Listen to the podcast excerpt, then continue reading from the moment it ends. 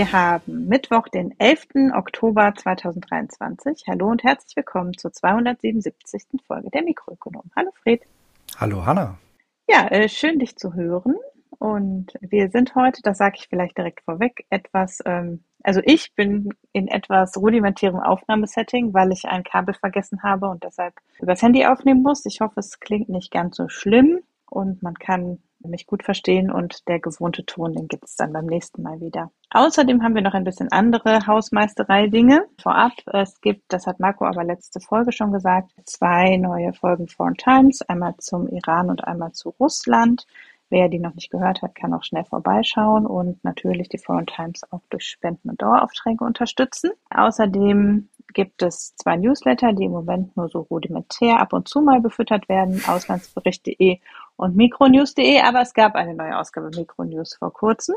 Und sowohl beide Podcasts als auch beide Newsletter sind derzeit zu 100 Prozent von Spendenpremium-Abos und Daueraufträgen finanziert. Und dafür möchten wir uns herzlich bedanken. Auch wenn wir noch lange nicht mit Null da rausgehen, trägt es doch wesentlich dazu bei, dass wir insbesondere äh, Markus Aufwand entschieden. Ihr könnt uns gerne schreiben, wir freuen uns. Entweder indem ihr eine Mail an Markus schreibt, der das dann netterweise weiterleitet und für uns sortiert, mh.mikroökonomen.de oder indem ihr uns über Mastodon sucht, äh, wo wir mit dem Podcast auf der Instanz podcasts.social einen Account haben und auch alle einzeln zu finden sind und unser aller Kontaktdaten findet ihr über die Website.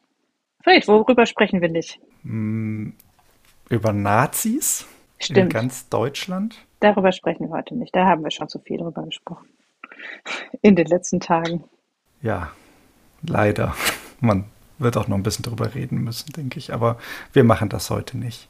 Und zum anderen, das habe ich gerade noch hinten dran reingeschoben, ganz kurzfristig. Ich habe in letzter Zeit vermehrt wieder Wachstumsprognosen nach unten korrigiert gesehen. Mhm. Überall ploppen gerade so die Nachrichten auf, ja, wir schaffen es vielleicht doch nicht ganz mit den minus 0,2, jetzt sind wir bei minus 0,9 Prognose oder, oder, oder halt. Also es wird alles nochmal nach unten korrigiert und das besprechen wir heute auch nicht. Aber. Das, der IWF hat ja äh, gestern, glaube ich, nochmal eine korrigierte Prognose rausgebracht. Genau. Ich denke, das wird eher ein Thema sein für in einem Monat oder sowas, wenn sich dann die ganzen Institute auch einfach mal in der Reihe wieder geäußert haben und wenn wir vielleicht mal wieder einen Rundumschlag über den Zustand der deutschen Wirtschaft machen. Ich freue mich schon. Ja, machen wir aber natürlich. Also wenn ähm, die ganzen Herbstprognosen raus sind, dann werden wir uns damit befassen und unsere Meinung kundtun. Stattdessen ist ja Nobelwoche gewesen letzte Woche. Und der äh, Reichsbankpreis im Gedenken an Alfred Nobel für Wirtschaftswissenschaften ist Stand heute vorgestern. Genau. Vorgestern verkündet worden, wer den dieses Jahr bekommt. Und da würden wir zumindest kurz einordnen, um wen es geht, nämlich, haha, eine Frau. Jo. Was was Besonderes ist, denn es hat noch nie eine Frau alleine den Wirtschaftsnobelpreis bekommen und insgesamt ist sie erst die dritte Frau. Und es ist? Also ich traue mich kaum den Namen auszusprechen, aber ich denke, es ist Claudia Golden. Ich denke auch. Sie ist US-Amerikanerin. Ich denke mal, muss man dann irgendwie so aussprechen. Ich lese den halt immer deutsch, wenn ich den Namen ja, lese. In meinem Kopf ist das Claudia Goldin, obwohl ja. das garantiert falsch ist. Also ich fand auch, das ist erstaunlich, dass es dieses Jahr mal wieder einen Einzelpreis gab. Letztes Jahr ja. hatten wir ja drei Leute, waren es, glaube ich, die sich teilen durften insgesamt. Drei Männer, oder? Genau, drei Männer, richtig. Davor gab es einen Mann und eine Frau. Genau, davor hatten wir ja das Poor Economics, äh, die Würdigung quasi des Ganzen. Ja. Und äh, letztes Jahr gab es ja das zur ja, Bankenwesen, um es ganz grob zu umreißen, würde ich mal sagen. Mhm. Und dieses Jahr wurde gewürdigt die Arbeit von der Claudia Golden über die letzten über 30 Jahre, die sie im Bereich Gender Economics durchgeführt hat. Ja, genauer gesagt äh, Arbeitsmarktökonomik, ja, beziehungsweise an der Fachgrenze von Arbeitsmarktforschung und Economic History, würde ich sagen. Ja. Mit am Anfang ein bisschen mehr Economic History und später ein bisschen mehr Arbeitsmarktökonomik. Genau. Im Wesentlichen also mit den verschiedenen Phänomen von weiblicher Teilhabe am Arbeitsmarkt beziehungsweise in jüngerer Zeit der Entlohnung von Frauen im Arbeitsmarkt. Also eigentlich ein top aktuelles Thema. Genau. Worüber du ja auch schon öfter geredet hast. Ja, und ich habe witzigerweise letzte Woche einen Vortrag gehört von einer Soziologin zu dem gleichen Thema, also genauer zum akademischen Arbeitsmarkt und dem Gender Pay Gap im akademischen Arbeitsmarkt, wo man auch wieder schön sieht, wie die Fachgrenzen sich da so überschneiden sozusagen hm. und auch nicht ganz klar ist, welchem Gebiet jetzt welche Erkenntnisse zuzuordnen sind. Deshalb fand ich jetzt gerade nochmal ganz witzig, dass wir als Ökonomen, glaube ich, da eben sagen, das ist ein maßgeblicher Beitrag zur Erklärung des Gender Pay Gap. Und in der Soziologie mit einem etwas anderen Blick oder auch in der Politikwissenschaft natürlich auf das gleiche Phänomen geguckt wird und auch empirisch geforscht wird und man da sicher andere Literatur aber nennen würde als die maßgebliche Literatur vermutlich. Aber egal. Jedenfalls, die Reichsbank sagt in der Begründung, dass Claudia Golden wesentlich zur Etablierung des Verständnisses der weiblichen Arbeitsmarktteilhabe und des Gender Pay Gaps beigetragen hat, was ganz sicher auch stimmt. Insbesondere, weil sie andere Daten erschlossen hat und dadurch eine völlig andere Betrachtung der Arbeitsmarktteilhabe möglich gemacht hat. Jawohl. Daraus hat sich die weitere Forschung entwickelt. Die hat halt relativ viel in Archiven gegraben, viele alte aggregierte Makrodaten sich angeschaut und die eben immer im Zusammenhang gesetzt mit der zu der Zeit vorherrschenden, ja, irgendeiner historischen Entwicklung, die dann stattgefunden hat. Beispielsweise hat sie mal ein Papier veröffentlicht zu dem Highschool-Boom, den es in den mhm. 10er bis 40er Jahren gab und hat dann dort eben die Verteilung so ein bisschen sich angeschaut und genau halt vor so einem Hintergrund muss man sagen, es ist sehr interessant, was sie gemacht hat. Das ist wirklich so einen großen Makroblick auf historischer Ebene immer zu haben und dann sich so bestimmte Phänomene rauszupicken und die wieder durchzuexerzieren und einmal eben zu gucken, was gibt es da für Entwicklungen und ja, was hat sich da über die Jahre eben getan. Denke auch, dass das, was sie da gemacht hat, natürlich, also ich meine, du hast ja, glaube ich, gerade schon ein bisschen anklingen lassen, das ist ja so prägend gewesen. Also sie war ja über viele Jahrzehnte jetzt in dem Bereich tätig und sie hat halt in ganz vielen einzelnen Teilbereichen da publiziert und war sehr aktiv. Deswegen ja genau diese Anerkennung. Was sie aber eigentlich, sofern ich das zumindest richtig verstanden habe, bei dem, was ich jetzt darüber gelesen habe, nie gemacht hat, ist ganz klare Politikanweisungen zu geben, mhm. wo eben drin stünde, ja, wir haben die und die Entwicklung und ihr müsst jetzt gefälligst so und so gegensteuern. Das Nobelkomitee macht das aber witzigerweise in der äh, Begründung schon relativ klar, die Politikimplikationen ähm, ausschildern. Und die sind halt im Wesentlichen, es geht langsamer, als man erwarten würde, oder es gibt keine klare, wir machen jetzt die und die Politik und dann kommt dabei raus, dass jetzt mehr Frauen arbeiten oder äh, es attraktiver ist für Frauen zu arbeiten, sondern dass es halt eine am Ende sehr langsame Entwicklung ist. Und äh, das fand ich ganz interessant. Sie erklärt halt die ähm, Entwicklung sowohl des Gender Pay Gaps als auch der im Prinzip zuerst fallenden und dann steigenden Female Labor Force Participation Rate, also ähm, der weiblichen Partizipationsrate am Arbeitsmarkt, darüber, dass wir eigentlich ja immer einen Mittel über viele Kohorten beobachten. Also wir sehen jetzt, so und so viel Prozent der Frauen arbeiten und die verdienen im Durchschnitt das und das. Aber eigentlich müssen wir ja vergleichen, Frauen, die heute nahe der Rente sind, Frauen, die heute gerade irgendwie 40 sind und die Familienphase verlassen und eben die Entscheidungen von Frauen, die jetzt in den Arbeitsmarkt eintreten. Und für die gelten eigentlich völlig unterschiedliche, sowohl Ausbildungs- und Qualifikationsniveaus, als auch andere Gegebenheiten, unter denen sie Entscheidungen treffen. Und wenn wir Modelle, Makromodelle drüberlegen, dann unterstellen wir eine bestimmte Flexibilität im Arbeitsangebot. Und die gilt aber eigentlich nicht über alle Frauen gleich, sondern eben sehr unterschiedlich nach Lebensalter, äh, weil die Entscheidung, und das gilt natürlich für alle Arbeitskräfte, die Qualifikationsentscheidung ist ja für viele vor langer Zeit gefallen unter bestimmten Rahmenbedingungen, die heute nicht mehr gelten. Und dieses Auseinanderdröseln, dafür braucht man natürlich zuverlässige historische Daten über die Phase, die man leicht bekommen und beobachten kann, nämlich nach dem Zweiten Weltkrieg letztlich hinaus. Weil wenn wir jetzt sagen, wir wollen die Gegebenheiten am Arbeitsmarkt in 70er Jahren mit heute vergleichen, dann haben die Frauen, die in den 70er Jahren tätig waren, unter Umständen in den 30er Jahren ihre Ausbildungsentscheidung getroffen. Und entsprechend braucht man Daten, die weit zurückreichen zu Ausbildungsniveaus und zu damaliger Arbeitsmarktstruktur, um das eigentlich dann vergleichen zu können. Und diese Erkenntnis, vor der man eben letztlich die, das Ergebnis Arbeitsmarktpartizipation und Lohn äh, betrachtet, das dreht das natürlich auf den Kopf, weil wir sonst eben immer äh, von der Elastizität des Arbeitsangebotes ausgehen. Und sie begründet auch, finde ich ganz nachvollziehbar, dass durchaus für Frauen das anders ist als für Männer. Also dass eben Frauen durch Familie, durch Fertilitätsentscheidungen stärker über das Leben variierende Arbeitsangebotselastizität haben als Männer. und natürlich auch einfach sich sehr viel getan hat über das 20. Jahrhundert, was die Ausbildung und die Teilhabe am Arbeitsmarkt anbelangt. Genau, also zum einen einfach die Möglichkeiten, die Optionen, die einem geboten werden, dass es überhaupt ja, gestattet ist, dass die sich so mhm. ausbilden in einer anderen Art und Weise oder auch wiederum fortbilden. Was aber auch spannend ist, finde ich, ist, dass sie einen Fokus jetzt in ihren Begründungen oft in eine Richtung, die ganz weit weg ist von dem, was Ökonomen normalerweise machen. Nämlich, dass sie, also es geht so ein bisschen auf diesen Kohorteneffekt zurück, den du gerade gesagt hast. Mhm. Sie betont eben, dass gewisse Wertvorstellungen, gewisse Normen so stark verankert sind in einer Gesellschaft zu dieser Zeit, dass die Leute sich gar nicht anders hätten entscheiden können oder wollen zu der Zeit, weil das einfach dort als normal galt. Und ich denke, genau den Blick darauf zu haben, dass man quasi ein Kind seiner Zeit ist, in Anführungsstrichen, das ist auch was, was ja gerne einfach außen vor gelassen wird,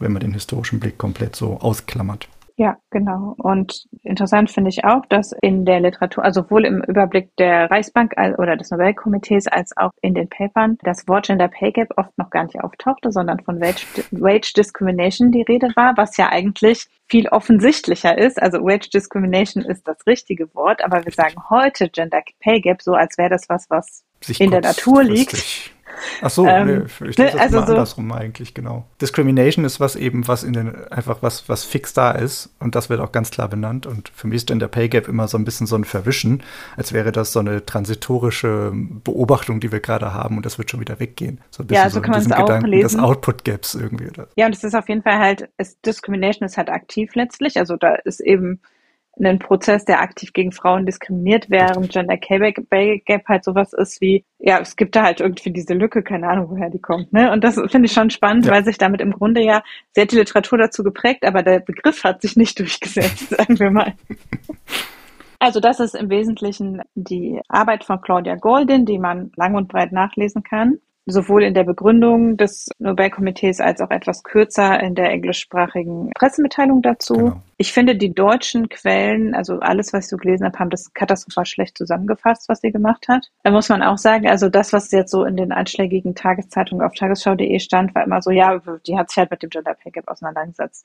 Und das ist einerseits natürlich nur der aktuelle Rand ihrer Forschung und auch nicht der entscheidende, weil Pay Gap Forschung gibt es relativ viel, aber Arbeitsmarktteilhabe galt vorher als ein ganz anderes Phänomen sozusagen. Also, ne, da war das halt so, ja, dann waren die Frauen halt gebildeter und deshalb haben sie mehr am Arbeitsmarkt teilgenommen. Oder es gab andere Konstellationen für Kinderbetreuung, deshalb ist die, äh, oder die Pille und dadurch ist die Arbeitsmarktbeteiligung angestiegen. Aber dass das eigentlich was ist, was sozusagen vor 20 Jahren sich geändert hat oder vor 30 Jahren und der, Effekt davon, das ist halt eigentlich der Blickwinkel, den sie geprägt hat. Und das ist in allen deutschsprachigen Pressemitteilungen, die ich gelesen habe, ist das überhaupt nicht vorgekommen. Hm. Also ich denke auch, die Empfehlung wird bei mir auch in die gleiche Richtung gehen. Schaut euch lieber die eigentlichen Pressemitteilungen des Nobelpreiskomitees eben an. Das ist wirklich interessanter und wer ein bisschen Lust hat auf ein paar schöne Graphen, ich würde auch wirklich empfehlen, guckt mal diese 40-seitige wissenschaftliche Begründung an, diese da, die wir jetzt auch mit verlinkt haben. Kann man mal durchscrollen, da gibt es sehr viele interessante Graphen, die ganz genau diese Kohorteneffekte auch darstellen, wo man genau sehen kann, wie stark das eben angestiegen ist über die Jahre hinweg. Sehr, sehr spannend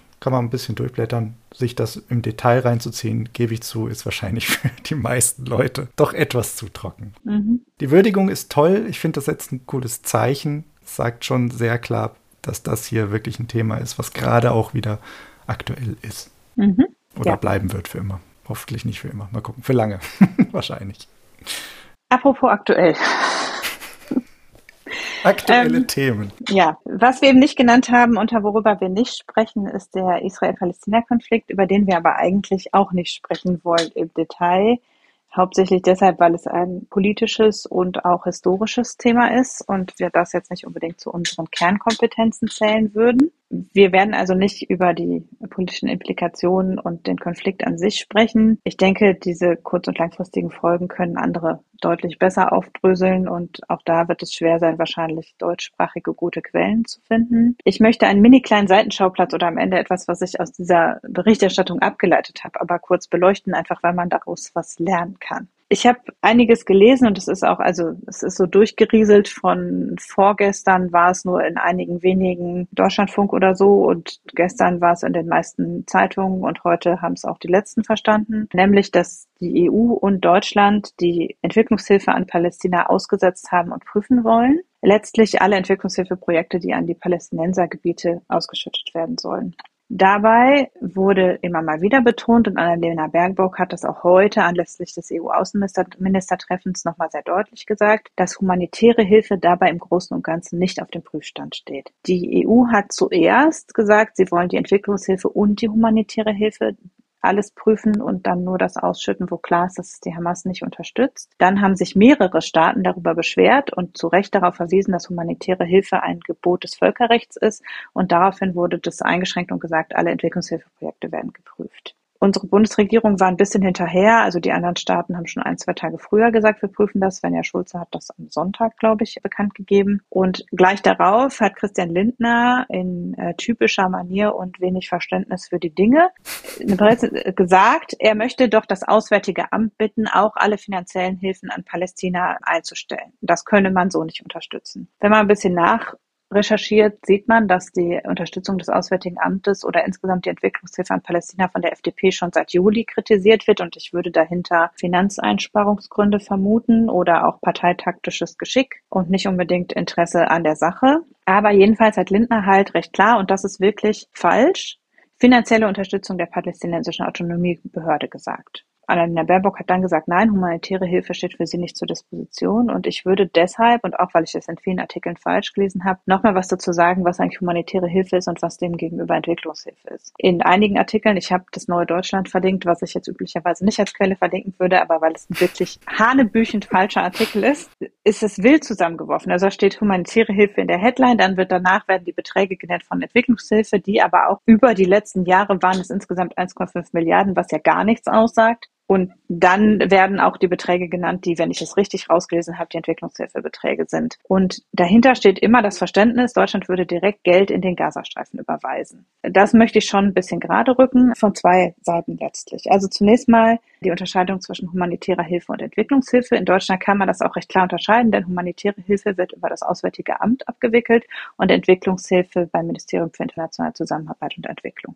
Humanitäre Hilfe ist das, was man im Allgemeinen als Katastrophenhilfe betrachten würde. Also da geht mhm. es wirklich nicht darum, Entwicklung zu fördern, sondern Leuten zu helfen, die gerade verbluten oder verhungern oder keinen Zugang zu sauberem Wasser haben. Wir schütten humanitäre Hilfe in fast alle Regionen der Welt aus, in denen es wirklich einen humanitären Notstand gibt. In Ländern, wo es Naturkatastrophen gab, in Ländern, in denen Krieg herrscht und zum Teil auch eben da, wo es größere Umweltkatastrophen gab, die dazu führen, dass zum Beispiel Trinkwasser oder auch medizinische Notstand wie eben Ebola-Pandemie oder solche Sachen, wo es einen medizinischen Notstand gibt. Das sind die Regionen, die humanitäre Hilfe erhalten und es geht da wirklich darum, die Probleme der Lebenserhaltung oder der Versorgung der Menschen mit lebenswichtigen Dingen sicherzustellen. Humanitäre Hilfe ist tatsächlich völkerrechtlich geboten und zwar auch ohne Ansehen derer, die das bekommen. Es geht dabei darum, Zivilisten zu helfen. Und zwar egal, in welchem Staat sie leben, egal unter welcher Regierung sie leben, letztlich ohne Ansehen der Person humanitäre Hilfe wird fast immer über große internationale Organisationen abgewickelt und auch in der Regel in Sachgütern geleistet. Also tatsächlich Gütertransporte, die in die Region gehen oder die unter Zusammenarbeit mit lokalen Organisationen werden Güter aufgekauft, medizinische Produkte, Medikamente, Filtersysteme und Nahrungsmittel werden dann vor Ort durch Hilfsorganisationen direkt ausgegeben. Manchmal werden auch Notkrankenhäuser oder sowas aufgebaut oder eben Notversorgung sichergestellt. Das ist eben genau kein Geldfluss an die lokale Regierung, sondern es ist in der Regel das Auswärtige Amt verteilt Geld an bestimmte Hilfsorganisationen, die mit lokalen Partnern gemeinsam vor Ort dann die Notversorgung sicherstellen. Entwicklungshilfe auf der anderen Seite soll der langfristigen Entwicklung der Region dienen und wird auf Projektbasis oder unter Umständen auch über die lokale Regierung, je nachdem wie vertrauenswürdig die ist, werden Projekte entwickelt und dann durchgeführt und heute glücklicherweise unter Hinzunahme von Partnern vor Ort und oft auch Einbindung zumindest von Lokalregierungen. Also es ist eigentlich genau so. Bei Entwicklungshilfe ist es tatsächlich so, da erhalten lokale Organisationen oft einen Finanztransfer oder eben auch vertrauenswürdige Regierungen, oft auch eher auf lokaler Ebene, gar nicht so sehr die Landesregierung, sondern eben Kommunalregierungen oft. Und die Projekte dienen tatsächlich dazu, die Zustände in dem Land langfristig besser zu machen. Lange Zeit war das ein bisschen vermischt, aber zum Glück haben wir heute Standards, die dafür sorgen, dass Entwicklungshilfeprojekte vor Ort tatsächlich dazu führen, dass man weniger Katastrophenhilfe braucht und dass das Land selber resilient wird gegenüber den Dingen, die halt da passieren. Entwicklungshilfe, wie gesagt, wird bei uns über das Entwicklungshilfeministerium abgewickelt. Da gibt es übrigens auch Ziele, die wir erfüllen müssen, was die finanziellen Transfers anbelangt. Global haben wir uns verpflichtet, ein bestimmtes Niveau an Entwicklungshilfe zu zahlen. Und der Standard, der Goldstandard von Entwicklungshilfe wäre eben genau die Einbindung von lokalen Leuten, weil ist eigentlich ein schlechter Weg, Entwicklungshilfe zu leisten, wenn Leute aus Europa kommen, ein Projekt durchplanen, Materialien dahin schaffen und dann vor Ort was aufbauen, wo niemand das warten kann, wo es keine Ersatzteile gibt und wo es oft sogar total am Bedarf vorbei ist. Das heißt, von uns einfach mit Gütern dahin zu gehen, wäre bei Entwicklungshilfe sehr schlecht. Bei Katastrophenhilfe brauchen wir es auf der anderen Seite, dass eigentlich aus anderen Regionen Güter herangeschafft werden, die dort benötigt werden. Und deshalb ist es auch klar, dass wenn wir jetzt die Entwicklungshilfeprojekte auf den Prüfstand stellen, ist es im Prinzip richtig, weil man prüfen muss, mit wem arbeiten wir da lokal zusammen, wen unterstützen wir damit vielleicht. Das wird ohnehin überprüft. Es ist nicht so, dass einfach Geld an die Hamas ausgeschüttet wird und die kaufen dann davon Waffen, anstatt ein Krankenhaus zu bauen. So ist es sicher nicht. Aber natürlich wird mit lokalen Partnern zusammengearbeitet und mit lokalen Hilfsorganisationen und da können vielleicht welche dabei sein, die nicht so lupenrein sind. Und entsprechend werden jetzt nochmal alle Projekte überprüft. Gibt es überhaupt welche Entwicklungshilfeprojekte langfristige, die im Gazastreifen durchgeführt sind oder betreffen die eh alle das Westjordanland? Mit wem wird da zusammengearbeitet? Wer steckt hinter diesen Organisationen? Wie äußern die sich vielleicht jetzt oder positionieren sich in diesem Konflikt? Und dann wird eben, nachdem jetzt die Mittel eingefroren waren, werden sicher auch wieder Projekte freigegeben werden, wo man davon ausgeht, dass es unkritisch. Und das ist sozusagen der Unterschied. Es ist richtig zu prüfen, mit wem arbeiten wir lokal zusammen bei Entwicklungshilfe. Es ist völkerrechtlich letztlich egal, mit wem arbeiten wir zusammen bei humanitärer Hilfe. Das ist verkürzt dargestellt. Natürlich sollte auch bei humanitärer Hilfe niemand mit der Hamas zusammenarbeiten. Ich glaube aber auch, dass das in der breiten Mehrheit der Verwendung der Mittel nicht passiert. Die Organisationen sind auch bekannt, da ist auch nichts intransparent. Im Wesentlichen fließt die humanitäre Hilfe über eine Organisation der UN, die speziell für die Hilfe im arabischen Raum gegründet wurde, über den Welternährungsfonds und über das Internationale Komitee des Deutschen Roten Kreuzes, was natürlich mit dem Roten Halbmond vor Ort zusammenarbeitet, aber was jetzt auch eine große angesehene Hilfsorganisation ist natürlich. Und das Auswärtige Amt zahlt insgesamt 72 Millionen Euro für solche humanitären Projekte und weitere sechs bis sieben Millionen Euro in Projekte, die vor Ort die Demokratie verbessern und die Wasserversorgung langfristig verbessern sollen im Gazastreifen. Diese Projekte prüft das Auswärtige Amt aber auch. Das heißt, die sind nicht ausgenommen von dieser Entwicklungshilfeprüfung, obwohl sie humanitären Zwecken dienen, insbesondere eben der Wasserversorgung im Gazastreifen. Die ein großes Problem ist, weil ja äh, die Wasserversorgung im Gazastreifen 100 Prozent von Israel abhängig ist, muss man sich auch klar machen, denn eigentlich alle Wasserversorgung in der Region ist über Entsalzungsanlagen. Das heißt, der Gazastreifen ist bei Wasser stark von Israel abhängig und deshalb ist Wasserversorgung schon auch da wichtig. Wie gesagt, das wird geprüft, obwohl es über die GIZ abgewickelt wird. Und wenn ich mal so ein bisschen Einblick geben darf, Projekte, die über die GIZ ab abgewickelt werden, finanzieren in erster Linie Leute, die in Bonn arbeiten. Weil die GIZ wickelt ja die meisten Entwicklungshilfeprojekte auch des Entwicklungshilfeministeriums ab. Da werden halt viele Leute eingesetzt, die bei der GIZ angestellt sind und die eben von Bonn aus Projekte koordinieren. Und das heißt, es ist auch da so, äh, die arbeiten mit Leuten lokal zusammen, aber vieles, was als Entwicklungshilfe ausgeschüttet wird, fließt ohnehin nicht in das jeweilige Land, sondern finanziert eben die Projektplanung und Durchführung, die bei uns gemacht wird, immer noch. Das vielleicht so zum Unterschied zwischen Entwicklungshilfe und humanitärer Hilfe. Ich möchte gar nicht kleinreden, dass es durchaus natürlich sein kann, dass trotzdem für die Sicherstellung von humanitärer Hilfe mit der Hamas zusammengearbeitet wird. Es ist schon immer ein Anteil von Entwicklungshilfe und von humanitärer Hilfe, der zum Beispiel für Bestechungsgelder benutzt werden muss. Das geht einfach nicht anders. Wenn der Zugang zu der Bevölkerung nötig ist, dann wird man da auch mal den sauren Apfel beißen und eben einen Teil des Geldes abdrücken. Das muss man auch sagen. Und natürlich wird auch, wenn vor Ort Leute mit Nahrung und Wasser versorgt werden und mit medizinischer Versorgung, dann wird da auch kein Unterschied gemacht. Ob das jetzt ein Hamas-Kämpfer ist oder ein Zivilist, der nichts damit zu tun hat. Das kann man nicht.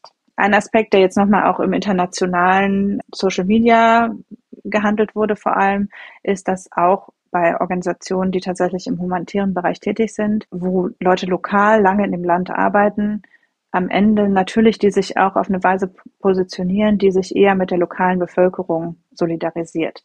Das ist was, was man auch kennt, was man weiß. Am Ende braucht man lokale Partner und es ist so, wenn Leute lange in einem Land tätig sind, dann sind die nicht mehr richtig neutral. Auch das kann man, glaube ich, nicht ausschalten. Wir sind aber eben, also die humanitäre Hilfe nach Palästina macht im Etat des Auswärtigen Amtes, also es ist ein nennenswerter Betrag, aber es ist bei weitem nicht der höchste. Wir zahlen unheimlich viel humanitäre Hilfe nach Afghanistan und nach Syrien, aber auch nach Mali und Somalia zum Beispiel, wo man natürlich ähnlich kritisch sein muss mit der Region und sagen muss, na ja, wer hat da gerade die Macht, wen unterstützt man damit, wenn man da sozusagen das Land wieder aufbaut. Man kann an vielen Stellen, auch in Syrien, natürlich wird da Leuten geholfen, die in einer Region leben, wo die Regierung als fragwürdig zu betrachten ist. Das Auswärtige Amt weist das aber auch sehr klar auf in, der, in dem Bericht, der alle vier Jahre veröffentlicht wird. Da steht drin, Einige dieser Gebiete sind umstritten. Manche der Empfängerstaaten, da ist der Staat das fragwürdig. Also manche der Regionen werden hier als Regionen benannt, die nicht einen offiziellen Staatsstatus haben. Und die Aufnahme in diese Liste und die, der Empfang von humanitärer Hilfe stellt keine Anerkennung der Region durch den deutschen Staat dar. Das heißt, da wird schon auch kritisch mit umgegangen und es wird eben gesagt, am Ende ist es ein völkerrechtliches Gebot, humanitäre Hilfe zu leisten und wir treffen damit keine Beurteilung, indem wir in einer Region den Leuten helfen. Das finde ich richtig und ich finde auch wichtig, dass das Auswärtige Amt daran festhält und auch die EU jetzt daran festhält. Ja. Denn am Ende, wenn wir nicht das Völkerrecht anwenden und das, die Menschenrechte anwenden und uns richtig verhalten, nur weil andere sich falsch verhalten, dann haben wir im Grunde selber verwirkt, dass wir darauf pochen, dass terroristische Regimes sich bitte an die Menschenrechte halten sollen. Also wenn wir uns dann selber daran nicht halten. Und das ist ein Gebot der Menschlichkeit und dass das aufrechterhalten wird, finde ich unheimlich wichtig. Ich glaube, dass im Großen und Ganzen damit eben auch nicht im nennenswerten Umfang, sagen wir es mal so, dazu beigetragen wird. Also selbst wenn eben die Hamas dann unter einem von der UN finanzierten Krankenhaus ihren Terrorbunker aufbaut, ist das ja nicht Schuld des Krankenhauses. Also selbst da kann man eben nicht sagen, das wird dann, die Infrastruktur wird dann für falsche Zwecke benutzt, sondern die Hamas verhält sich einfach so, dass die Menschen als Schutzschilde verwendet und das Beste, was wir tun können, ist trotzdem den Menschen zu helfen. Das wäre die Einschätzung dazu und ich finde das grundsätzlich wichtig zu verstehen, dass wir manche Dinge wie auch das Halten an internationales Kriegsrecht tun, weil wir uns darauf international verständigt haben. So ist so die grobe Zusammenfassung zu dem Thema. Das ist schön gesagt, kann ich nur so unterschreiben. Ja, und manchmal fragt man sich ja auch wirklich, ob Leute nicht mal fünf Minuten nachrecherchieren können. Ich habe ein paar von diesen Artikeln gelesen und es hat mich ungefähr drei Klicks gekostet, wo dann Intransparenz und Finanzunterstützung der Palästinenser drin stand. Und dann habe ich halt drei Klicks gebraucht, um diesen Bericht zu finden, wo das alles völlig transparent drin aufgelistet ist. naja, das hm. wird jetzt ein harter Übergang. Zahlung. Wäre ja, ja schön, genau. wenn das mal leichter ginge wenn man andere Leute unterstützt, die gerade in einer Notsituation sind, damit das nicht so ewig dauert und dann auch ganz viele Leute dazwischen geschaltet sind. Ich weiß nicht, ob das eine gute Überleitung ist. Ähm, ich habe wirklich ein ganz anderes Thema. Und das ist auch wirklich so ungefähr der einzige Kontaktpunkt dazu, dass es irgendwie um Zahlungsabwicklung geht. Und zwar habe ich mir in letzter Zeit öfter die Frage selber gestellt, was denn eigentlich jetzt diese doofe Sache mit dem digitalen Euro sein soll. Und habe deswegen mir einfach mal ein paar Minuten Zeit genommen, mich da reinzulesen und eine kleine Zusammenfassung dazu zusammenzugeben. Warum ich jetzt sage, dass das was mit Zahlungsverkehr und eventuell bessere Abwicklung auch in diesem Zusammenhang zu tun haben könnte, erschließt sich vielleicht euch im Nachhinein. Ich denke aber, ja, an sich ist es ein komplett anderes ganz Thema, ganz losgelöst von allem Tagespolitischen, was wir gerade so haben. Vielleicht auch mal ganz nett, da einen Schritt wegzugehen von. Also, warum möchte ich darüber reden. Also es gibt jetzt seit vielen, vielen, vielen Jahren natürlich einen abnehmenden Trend in unserer Bevölkerung, dass wir in Deutschland einfach weniger mit Bargeld zahlen und das ist auch, glaube ich, ganz gut so. In den letzten Jahren hat sich das nochmal stark verschärft. 2021 hat die Bundesbank mal so eine Umfrage gemacht, da haben noch 58 Prozent der Befragten angegeben, dass sie regelmäßig mit Bargeld zahlen. Das ist schon ein ganz schöner Batzen, aber vier Jahre zuvor waren es halt sogar noch 17 Prozentpunkte mehr. Also das muss man sich mal vor Augen führen, wenn halt quasi drei Viertel der Deutschen noch auf Bargeld äh, pochen. Ich denke, dass das 2021 so einen krassen Dip gemacht hat, ja gut, das ist sehr schnell erklärt. Wir haben halt natürlich erheblich mehr Onlinehandel gehabt und die Leute haben einfach kontaktlos angefangen zu zahlen in der Pandemie. Das ist dann logisch. Ich denke auch, der Trend hat sich jetzt fortgesetzt. Also wenn in zwei Jahren die nächste Umfrage dazu wieder stattfindet, dann wird da wohl der gleiche Trend drinstehen. Das wird wieder einige Prozentpunkte eingesackt sein. Aber Jetzt ist es ja so, dass Bargeld wegfällt und jetzt verlassen wir uns also ganz doll darauf, dass die Banken unser Buchgeld immer ordentlich vorhalten, mit dem gut umgehen, das dann auch eben schön hin und her schieben zwischen den verschiedenen Bankenverbänden, geschweige denn eben sogar zwischen den Ländern. Und das alles ist natürlich ein riesiger Klimbim, der dahinter hängt, sehr komplexes System, was eben diese Zwischenbankmärkte betrifft. Und logischerweise kommen dann seit einigen Jahren jetzt vermehrt Stimmen auf, dass wir doch endlich das digitale Bargeld bräuchten, um dieses Problem zu lösen. Moment, ist digitales Bargeld nicht PayPal?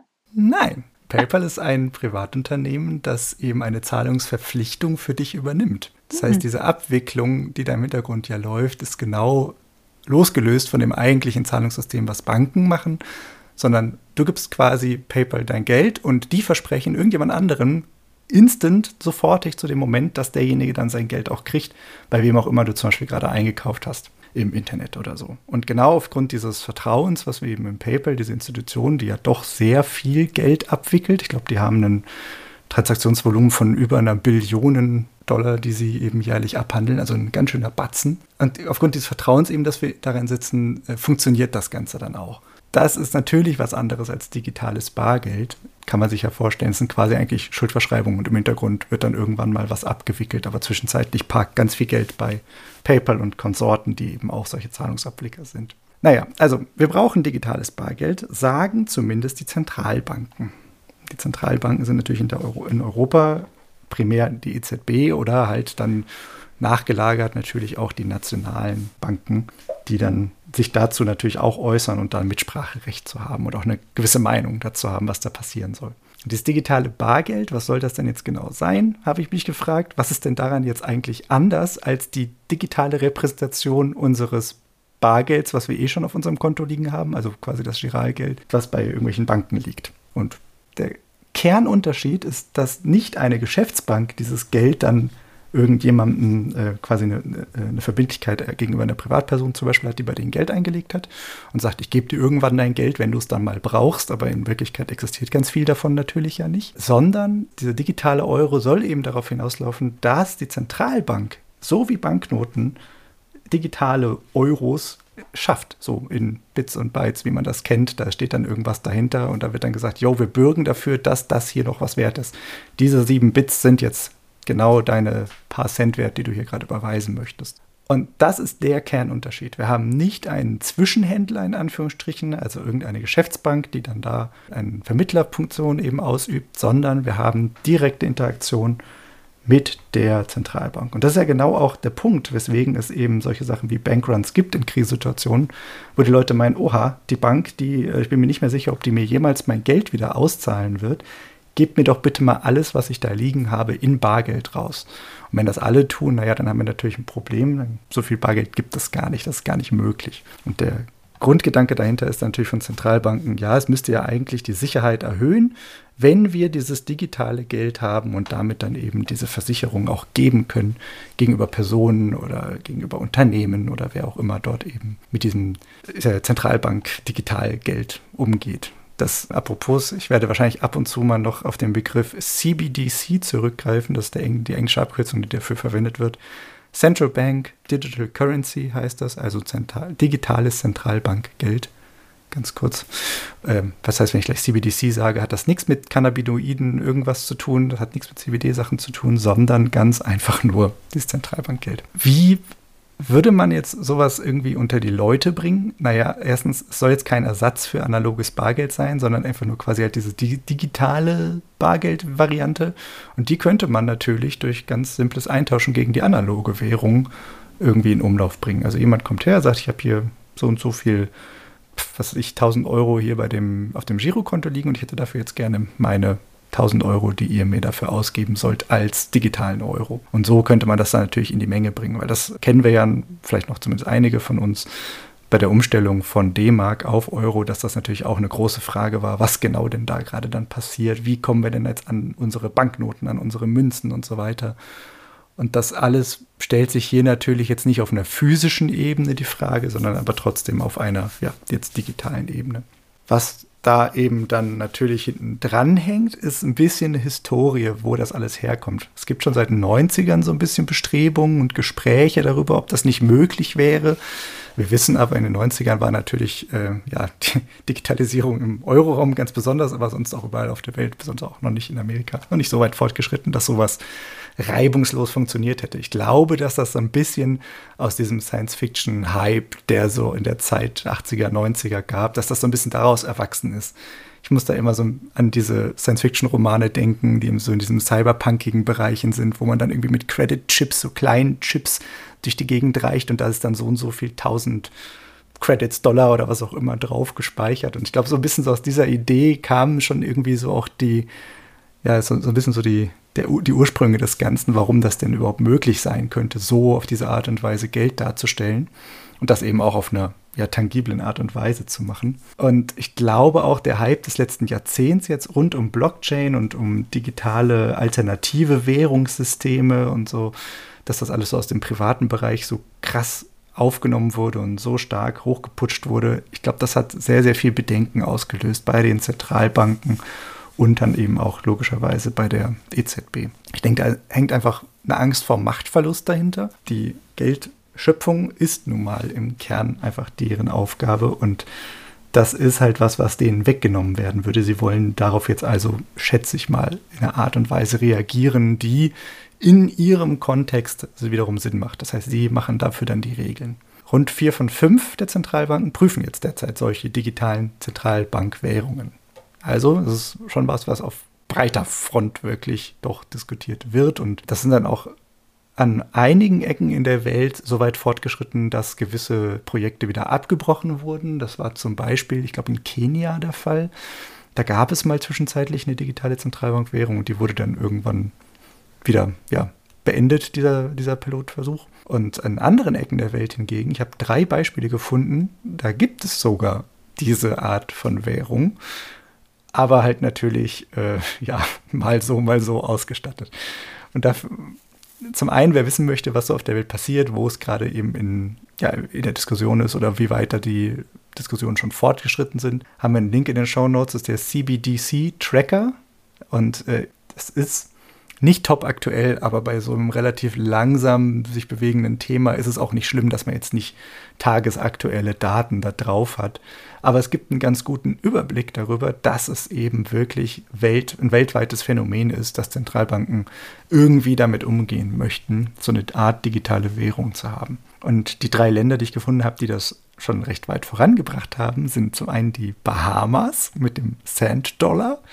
Die haben 2019 das umgesetzt. Also das dauert ja immer viele Jahre, bis das alles durchdiskutiert ist und dann wirklich mal in irgendwelchen Direktiven ordentlich umgesetzt wird und ausgegeben wird und dann geschweige denn die Adoption Rates, also die äh, Annahme der Bevölkerung und Unternehmen, sowas dann auch wirklich zu nutzen und so. Wenn ich jetzt hier Zahlen nenne, dass das 2019 eingefügt, eingeführt wurde, heißt das natürlich nicht, dass ab da dann sofort eine krasse Umstellung stattgefunden hat, sondern dass es eher so ein so, okay, wir haben jetzt hier den offiziellen Startpunkt, ab jetzt könntet ihr das verwenden. Und dann steht dahinter natürlich eine riesengroße Menge an Kampagnen, die sich darum bemühen, dass dann eben die Annahme in der Realwirtschaft quasi auch stattfindet. Und deren Slogan ist Inclusive, Convenient, Secure, also inklusiv, praktisch und sicher.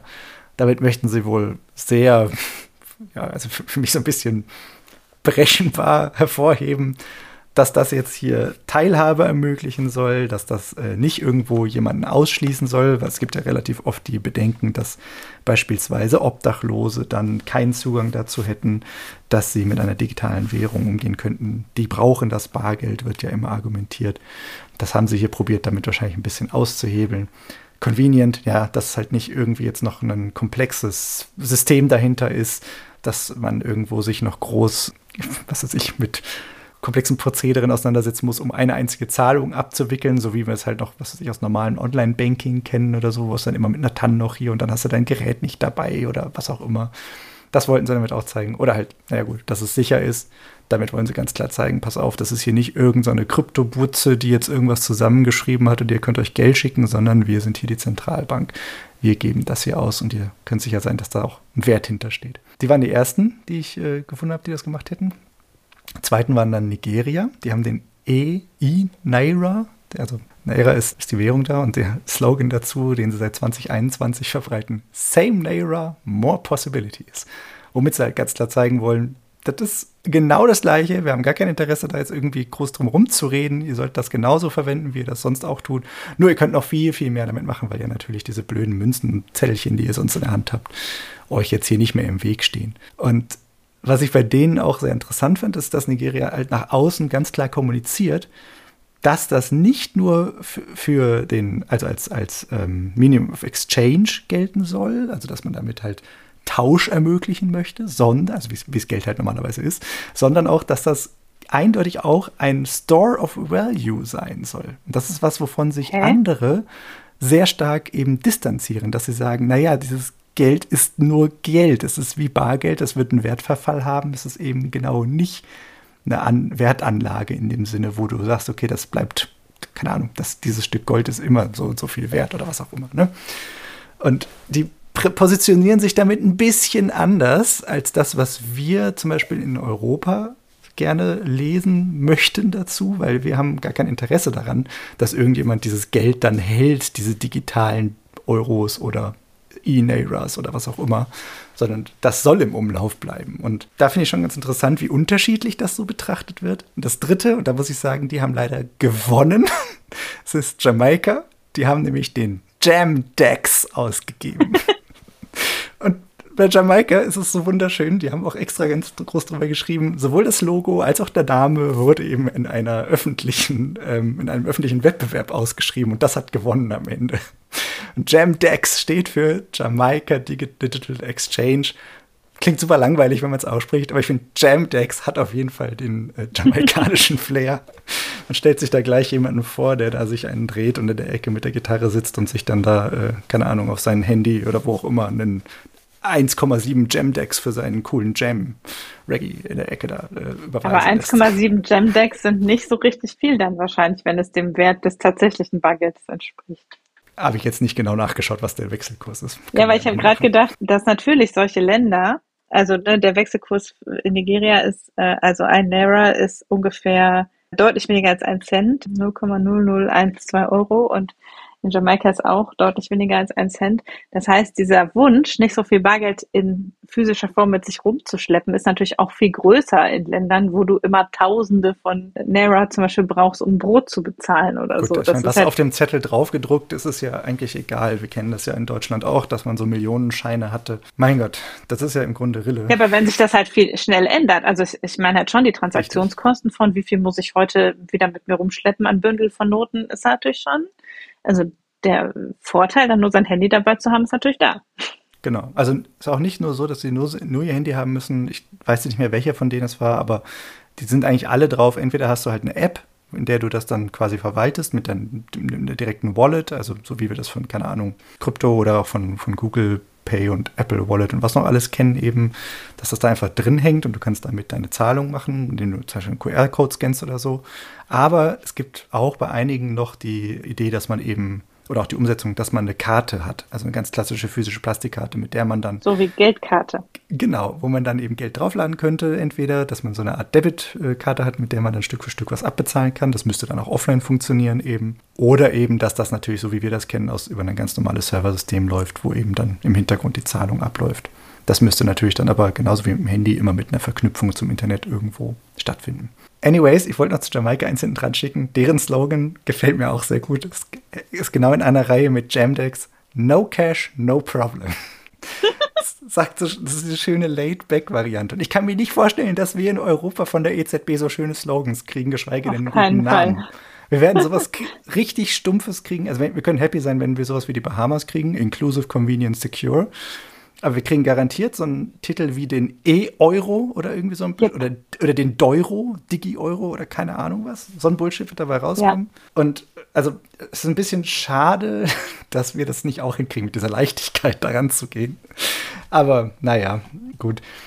Bisschen Wunschdenken vielleicht. Anyways, gibt es schon auf ein paar, in ein paar Ecken auf der Welt. Ach ja, Jamaika 2023 außerdem, relativ frisch eingeführt noch. Und EZB ist jetzt seit 2019, Ende 2019 dran, das theoretisch mal zu prüfen, was da so geht. Die sind so in der Erfindungsphase. Und jetzt seit Oktober 21 sind sie eben in so einer Erkenntnisgewinnungsphase, wo sie so ein bisschen probieren das systematisch alles zusammenzutragen.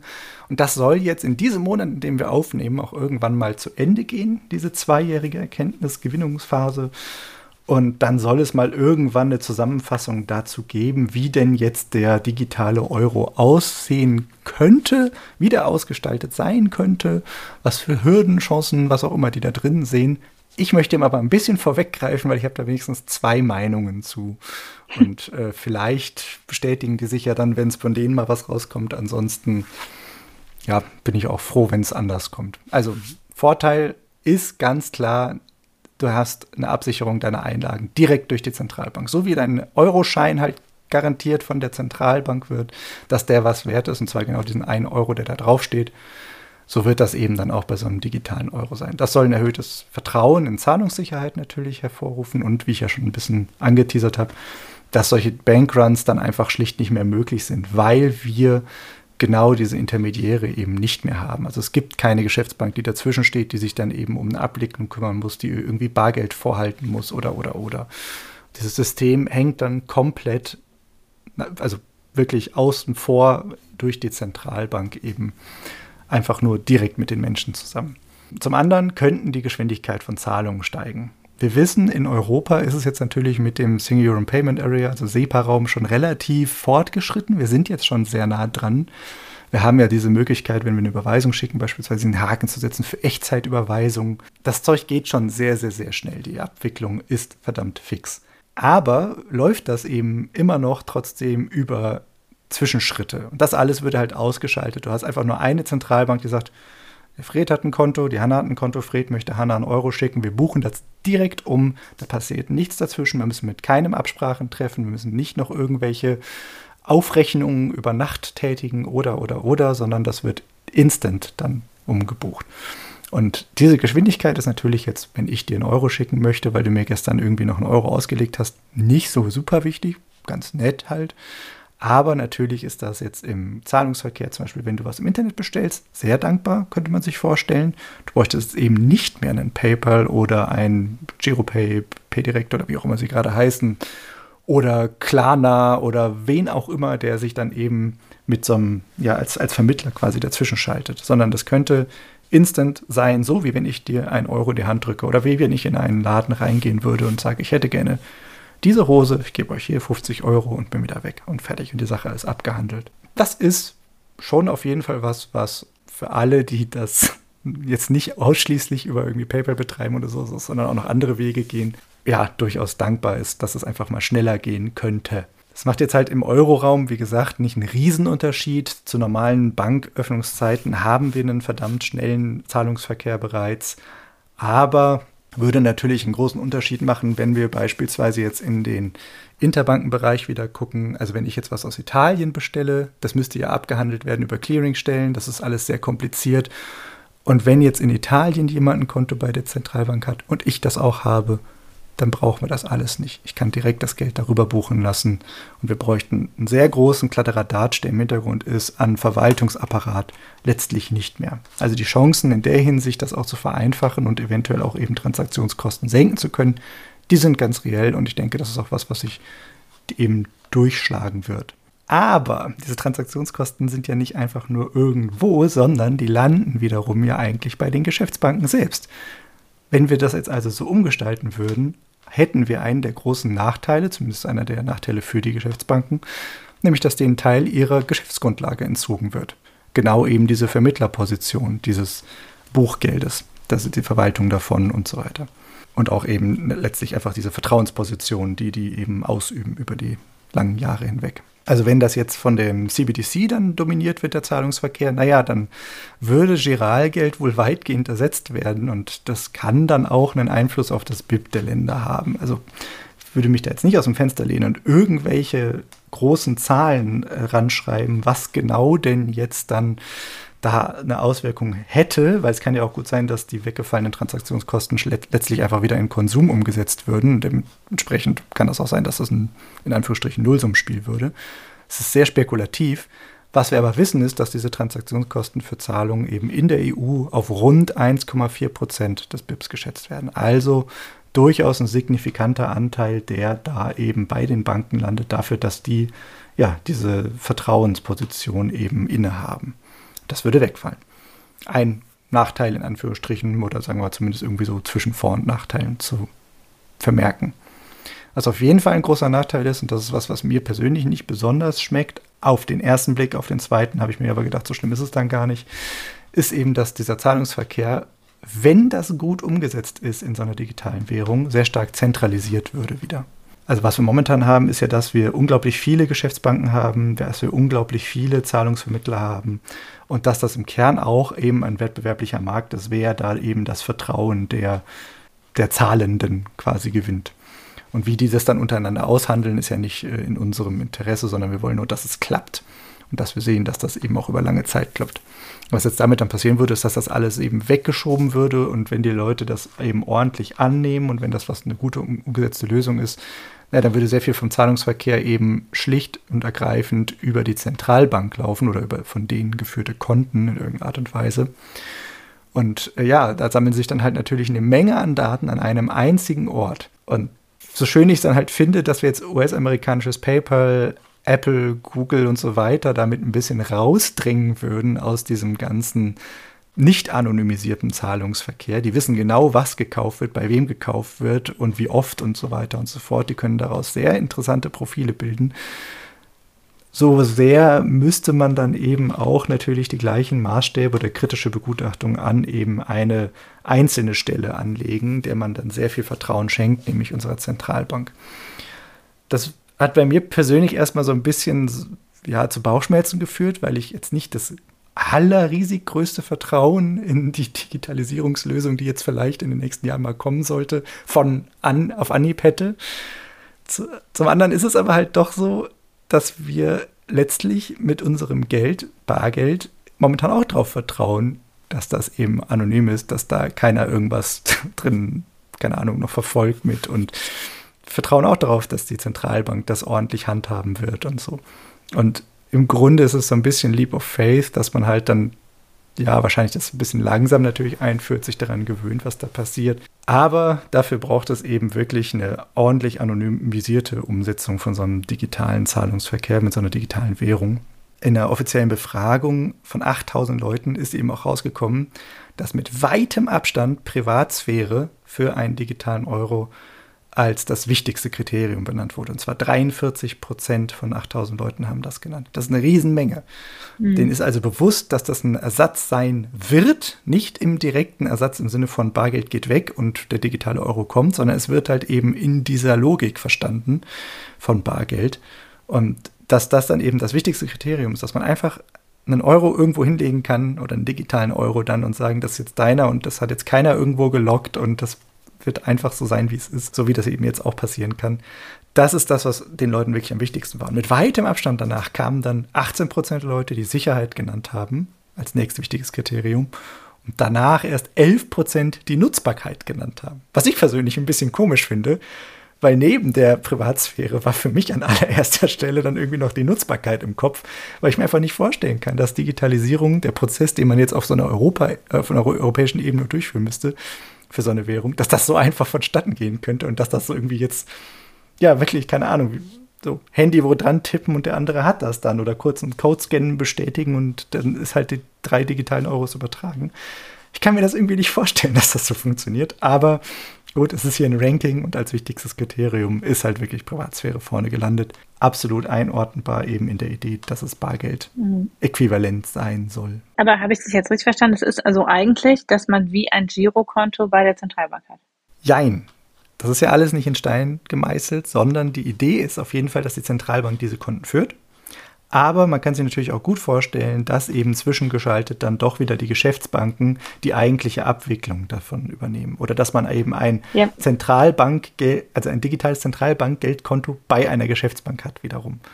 Aber die Idee dahinter ist immer, die Zentralbank steht dahinter und die garantiert auch für die Einlagen Sicherheit. Was wir dann also jetzt letztlich dann weitergedacht auch nicht mehr vom Staat brauchen, sondern wir haben ganz klar eine Institution, die dafür zuständig ist. Ja, aber ich habe mich gefragt, also äh, klar, wenn man jetzt damit wirklich nur Bargeld ersetzt, dann ist es eins zu eins Tausch, so wie wir von Bargeld keine Geldschöpfung im eigentlichen Sinne haben, wäre es dann auch bei digitalem Bargeld so. Wenn aber mehr dessen, was bisher bei Geschäftsbanken abgewickelt wird, äh, dann über den direkten Weg mit der Zentralbank abgewickelt wird, ist ja auch eine Ebene der Geldschöpfung weg. Also man muss auch dazu natürlich noch, die CBDCs würden damit stark verwässert natürlich. Weil das Buchgeld, was ja in einer im Kern unbeschränkten Menge geschaffen werden ja. kann, wenn das irgendwie umgetauscht wird in einem, sagen wir mal, fixen Wechselkurs von 1 zu 1 oder sowas, dann äh, würde mhm. natürlich auch CBDC komplett in seinem Wert daran gekoppelt was ja wiederum Quatsch ist. Also ich kann mir nicht vorstellen, dass sie so eine Art machen würden. Es wäre ja letztlich so, wenn dadurch digitale Zahlungen auch von Giralgeld ersetzt würden, müsste die Bargeldmenge ja steigen, damit die gleiche Menge an Zahlungen umgesetzt werden kann. Oder, und dann wäre es schon so, dass man irgendwie das Vertrauen in die EZB noch ein bisschen mehr sein müsste, als es äh, gerade schon ist, weil wir natürlich ja eine gewisse Geldschöpfung dahinter haben, die die Menge an Transaktionen, die gleichzeitig machbar sind, überhaupt erst ermöglicht. Also würden wir alle morgen in Bargeld bezahlen wollen, ginge das halt nicht. Wenn wir aber alle unsere steigende Menge an digitalen Zahlungen alle in Bargeld machen wollen, muss mehr Bargeld da sein. Das ist der eine Punkt, den ich so ein bisschen kritisch finde. Und dann heißt es entweder, de facto hat man ein Girokonto bei der Zentralbank und die Zentralbank schöpft mehr Geld. Oder man müsste eben doch ein Mapping mit Giralgeld machen und ja, dann ist es im Prinzip nur eine andere Form von Überweisung. Also dann ist die Wertschöpfung doch halt wieder beim Giralgeld und das wird wiederum dann digital repräsentiert. Genau, also wenn du sowas mit so einem Wechselkurs machst, wenn er jetzt eben nicht fix ist, sondern frei sich entwickeln dürfte, dann würde halt Giralgeld aus dem äh, System entzogen, weil du das eben direkt eintauschst gegen diese digitalen Euros. Damit würde das natürlich ein bisschen den Wert von Giralgeld wiederum erhöhen. Zeitgleich ist es aber ja so, dass das in dem Sinne nicht begrenzt ist. Also da mhm. ist kein, kein wirklicher Zusammenhang. Und auch das, was du gesagt hast, so ein Wechselkurs, den man jetzt eins zu eins eben zu einem analogen Bargeld machen würde, auch das mhm. ist genau ein Problem, weil du willst ja eben nicht den eins zu eins Ersatz haben. Das ist ein, eines der programmierten Ziele. Ja. Dass es eben nicht den, der Ersatz sein soll, sondern quasi eine weitere Währung, die eingeführt wird. Es soll nicht der Euro sein, es soll der digitale Euro sein. Ich finde das Geld theoretisch schon spannend, aber es nerdet vielleicht ein bisschen hart, wenn ich das jetzt weiter ausführe.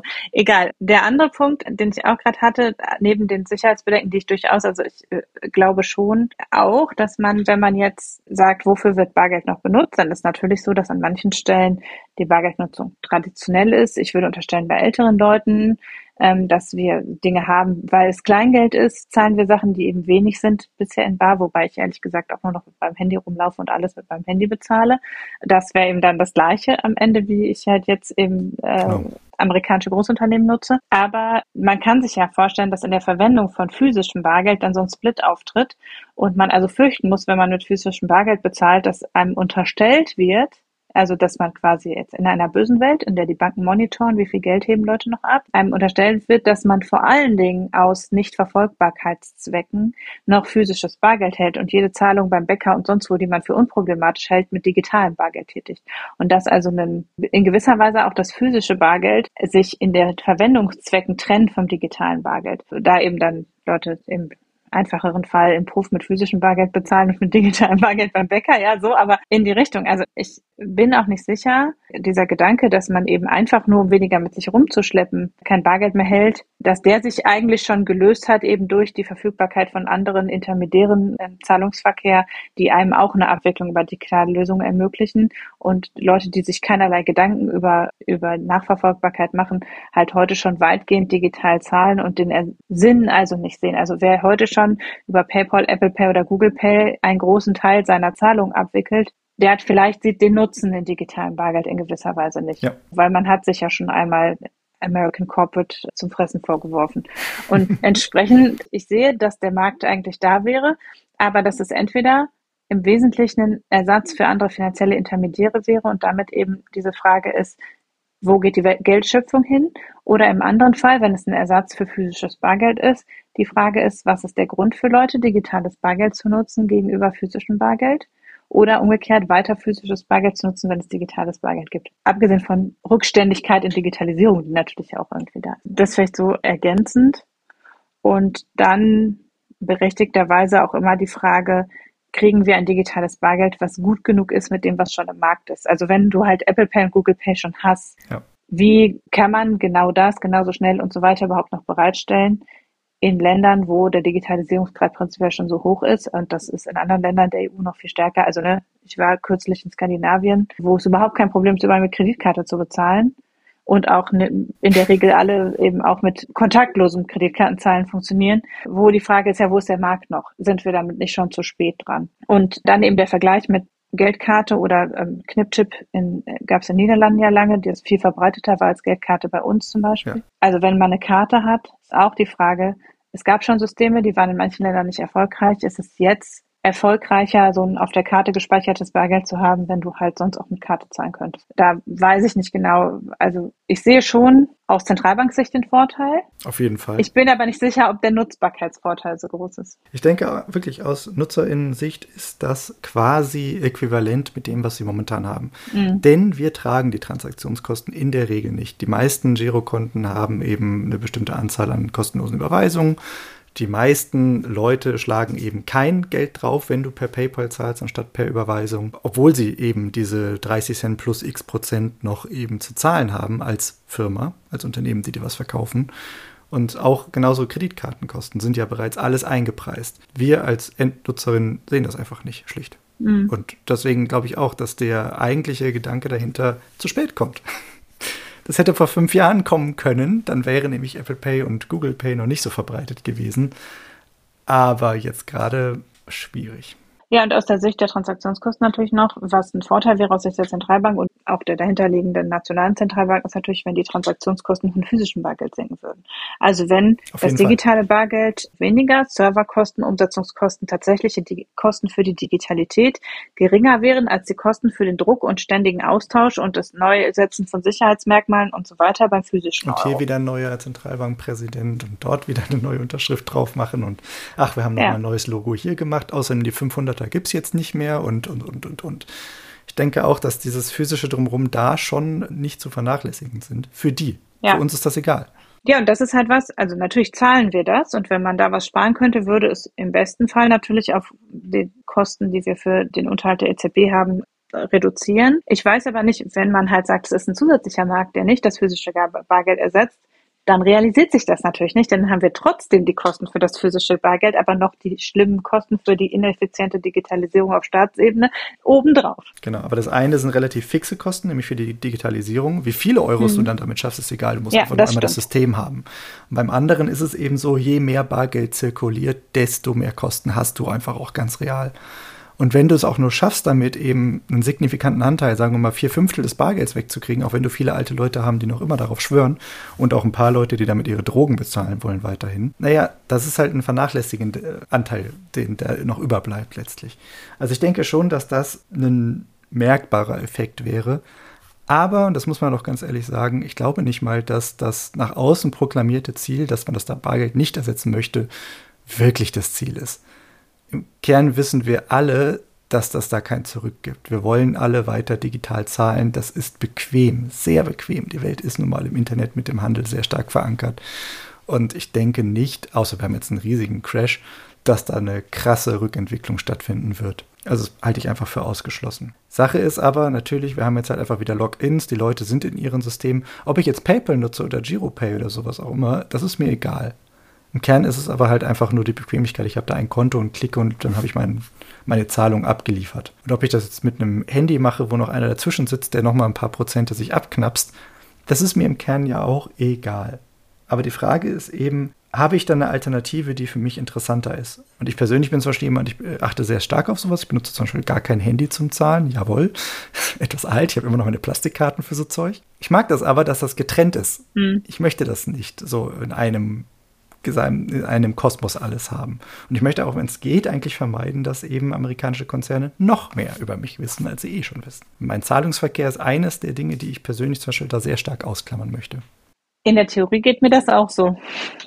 Genau, und wenn du jetzt also von der Zentralbank gesagt bekommst, installier diese App, du hast nichts mehr mit Apple oder PayPal oder sonst wem zu tun und stattdessen könntest du jetzt mit unserem, mit unserer App hier einfach nur einen ähm, QR-Code scannen, so wie das zum Beispiel in Schweden auch schon heutzutage üblich ist mit dem staatlichen System und du kannst damit eine ganz normale Überweisung machen. Würdest du das nutzen? Ich glaube schon, dass das einen gewissen Anklang finden würde. Gerade in der deutschen Bevölkerung kann ich mir gut vorstellen, dass das ein bisschen, ja, zumindest wenn das von der Bundesbank mitgetragen wird, ein bisschen auf Anklang stoßen würde. Die Frage ist aber ja auch, in wie vielen Geschäften kannst du das dann de facto nutzen? Weil das ist ja das große Problem in Deutschland, in anderen Ländern nicht so, aber in Deutschland ist ja das große Problem, dass ja du gerade so auf dem Weg bist, dass das nicht mehr reinstecken der Karte irgendwie sich einigermaßen durchsetzt. Ja. Ähm, wenn du was ja ein deutlicher Sicherheitsgewinn ist. Wenn du jetzt dann wiederum warten musst, bis alle Geschäfte verstanden haben, dass sie auch das Scannen von QR-Codes möglich machen, dauert es ja sowieso 20 Jahre. Da wird es wieder die großen Vorreiter geben, also sowas wie, keine Ahnung, Aldi und Kaufland und wer noch alles dann, die werden das machen und dann wird sich, werden sich Leute im Alltag, glaube ich, sehr schnell dran gewöhnen. Wenn das wirklich funktioniert, das System. Ich habe da gar nicht so große Bedenken, dass ich das nicht durchsetzen könnte. Aber ja, hm, warten also, wir mal ab. Was weiß ich schon, ne? Naja, also wir haben super viel Unklarheit. Anonymität wissen wir nicht, ob das so kommt. Wechselkurs wissen wir nicht, ob der fix ist oder frei oder gegen was überhaupt. Wir wissen nicht, ob das verzinst wird vielleicht sogar, dieses digitale Geld. Haben wir das per Leitzins oder doch gar nicht? Oder haben wir dann einen gewissen Aufschlag oder was anderes? Haben wir einen eigenen Leitzins Bargeld dafür? zu verzinsen macht keinen Sinn. Aber es ist ja ein Konto. Da ist ja eine Kontoführung dahinter. Und es gibt Leute, die genau das tun. Und das sind lauter solche Fragen, die halt offen sind und ungeklärt sind kann man zum Beispiel auch, das du ja gerade schon angesprochen hast, diese Frage der Geldschöpfung.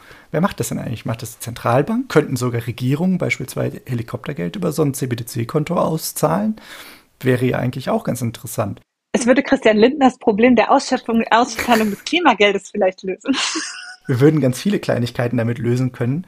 Würde natürlich aber, und das muss man natürlich auch ehrlicherweise dazu sagen, voraussetzen, dass halt jeder einfach so ein Konto kriegt und das muss mhm. dann kostenlos sein, sowohl im Zahlungsverkehr als auch in der Kontoführung, genauso wie es Bargeld einfach schlicht ist. Und das ist halt das, wo ich gerade noch so ein bisschen skeptisch bin. Oder es muss zumindest nahezu kostenlos sein. Also es muss, so, so wie Bargeld ja auch nicht gar keine Kosten hat, so wie wir es gerade schon besprochen haben, eben Lagerkosten, Sicherheitskosten und so weiter und so fort, Transportkosten, die damit zusammenhängen so wird es wahrscheinlich auch in einem minimalen Anteil bei irgendwem hängen bleiben in dem digitalen Währungsbereich. Aber das wird zu vernachlässigen sein, hoffe ich mal zumindest. Also das wäre ein ganz wichtiger Punkt auf jeden Fall, dass wir einfach direkte Geldschöpfung auch möglich machen könnten, eventuell damit direkte Auszahlungen möglich wären.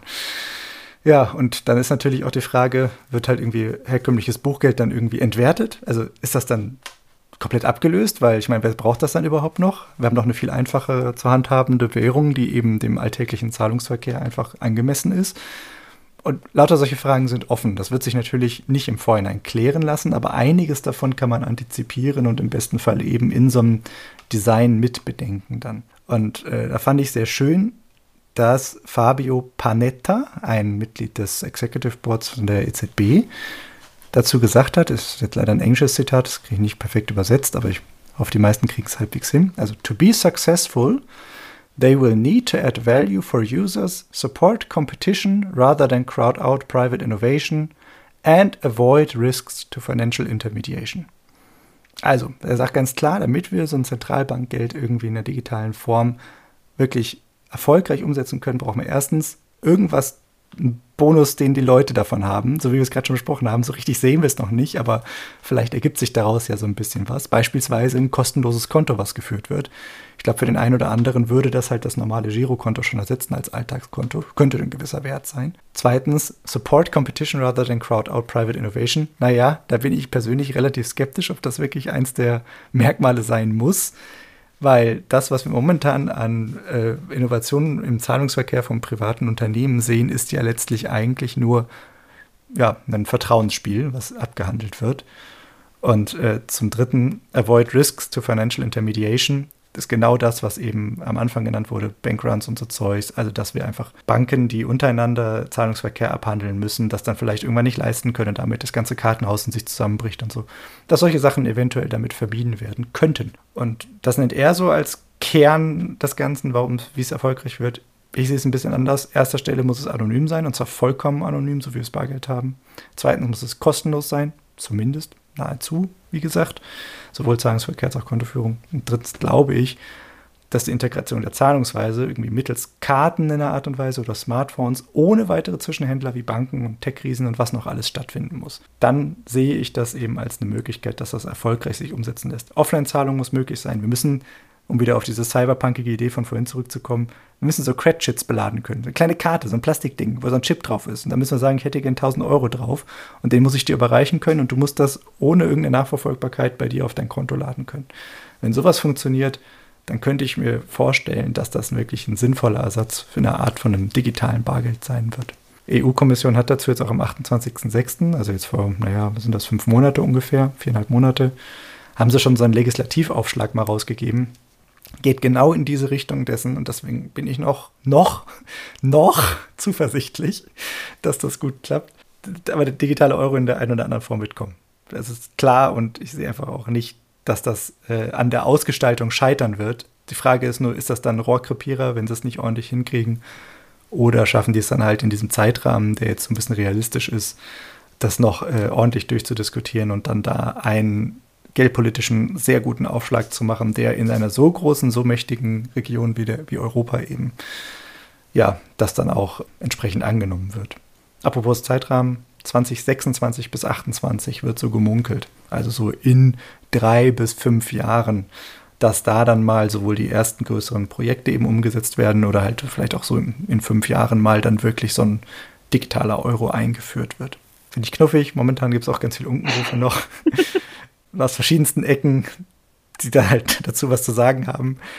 Als persönliche Anekdote möchte ich noch erwähnen, so schön, dass der Bundesverband der deutschen Banken dazu ganz klar gesagt hat, das Einzige, was ihnen dazu einfiel, Wettbewerb zwischen Privatbanken und öffentlichen Stellen darf nicht gefährdet werden.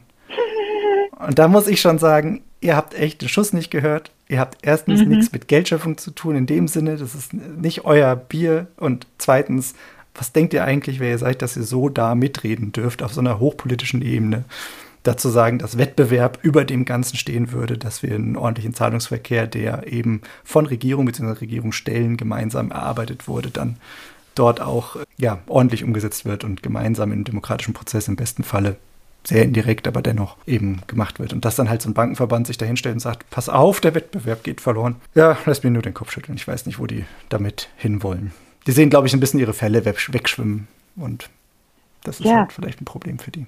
Die eine oder andere Bank hat auch schon verpasst, irgendwas, also den kontaktlosen Zahlungsverkehr früh genug zu ermöglichen oder ähm, solche Sachen. Also ich meine, genau. das, die haben sich sowieso nicht durch große die Innovations... Auf, die ja. haben auf analoge Techniken gesetzt und das hat dann halt leider am Wettbewerb im Markt halt nicht gezündet und damit sind sie halt raus. Und äh, naja, anyways, ich bin jedenfalls gespannt, wie sich das entwickelt. Ich bin sehr gespannt, wie dieser Prozess jetzt ausgehen wird und was dann so für Pressemitteilungen beziehungsweise vielleicht auch spannende große Berichte dazu gibt. Weil das ist ein Thema, was uns sicherlich nicht erspart bleiben wird. Da bin ich sehr sicher. Mal gucken. Ja, wir bleiben gespannt. Schau mal, was die Crypto Bros in der EZB am Ende dann so verzapfen. Ja.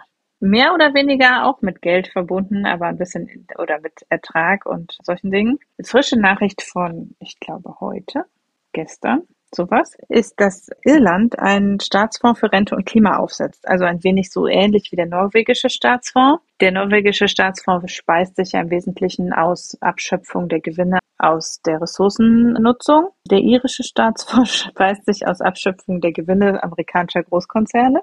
Also ja, die Iren haben innerhalb von etwas über zehn Jahren geschafft, ihren Staatshaushalt sehr gründlich zu sanieren und machen jetzt schon im zweiten Jahr in Folge, haben sie ein Budget Plus und haben jetzt beschlossen, dieses Budget Plus anzulegen in einen Fonds, mit dem sie ihre Rente stabilisieren wollen und die klimaneutrale Transformation beschleunigen wollen. Ich möchte gern klatschen, aber das wäre sehr unangenehm zu hören. Also stellt euch vor, ich würde gerade laut applaudieren, aufspringen und jubeln.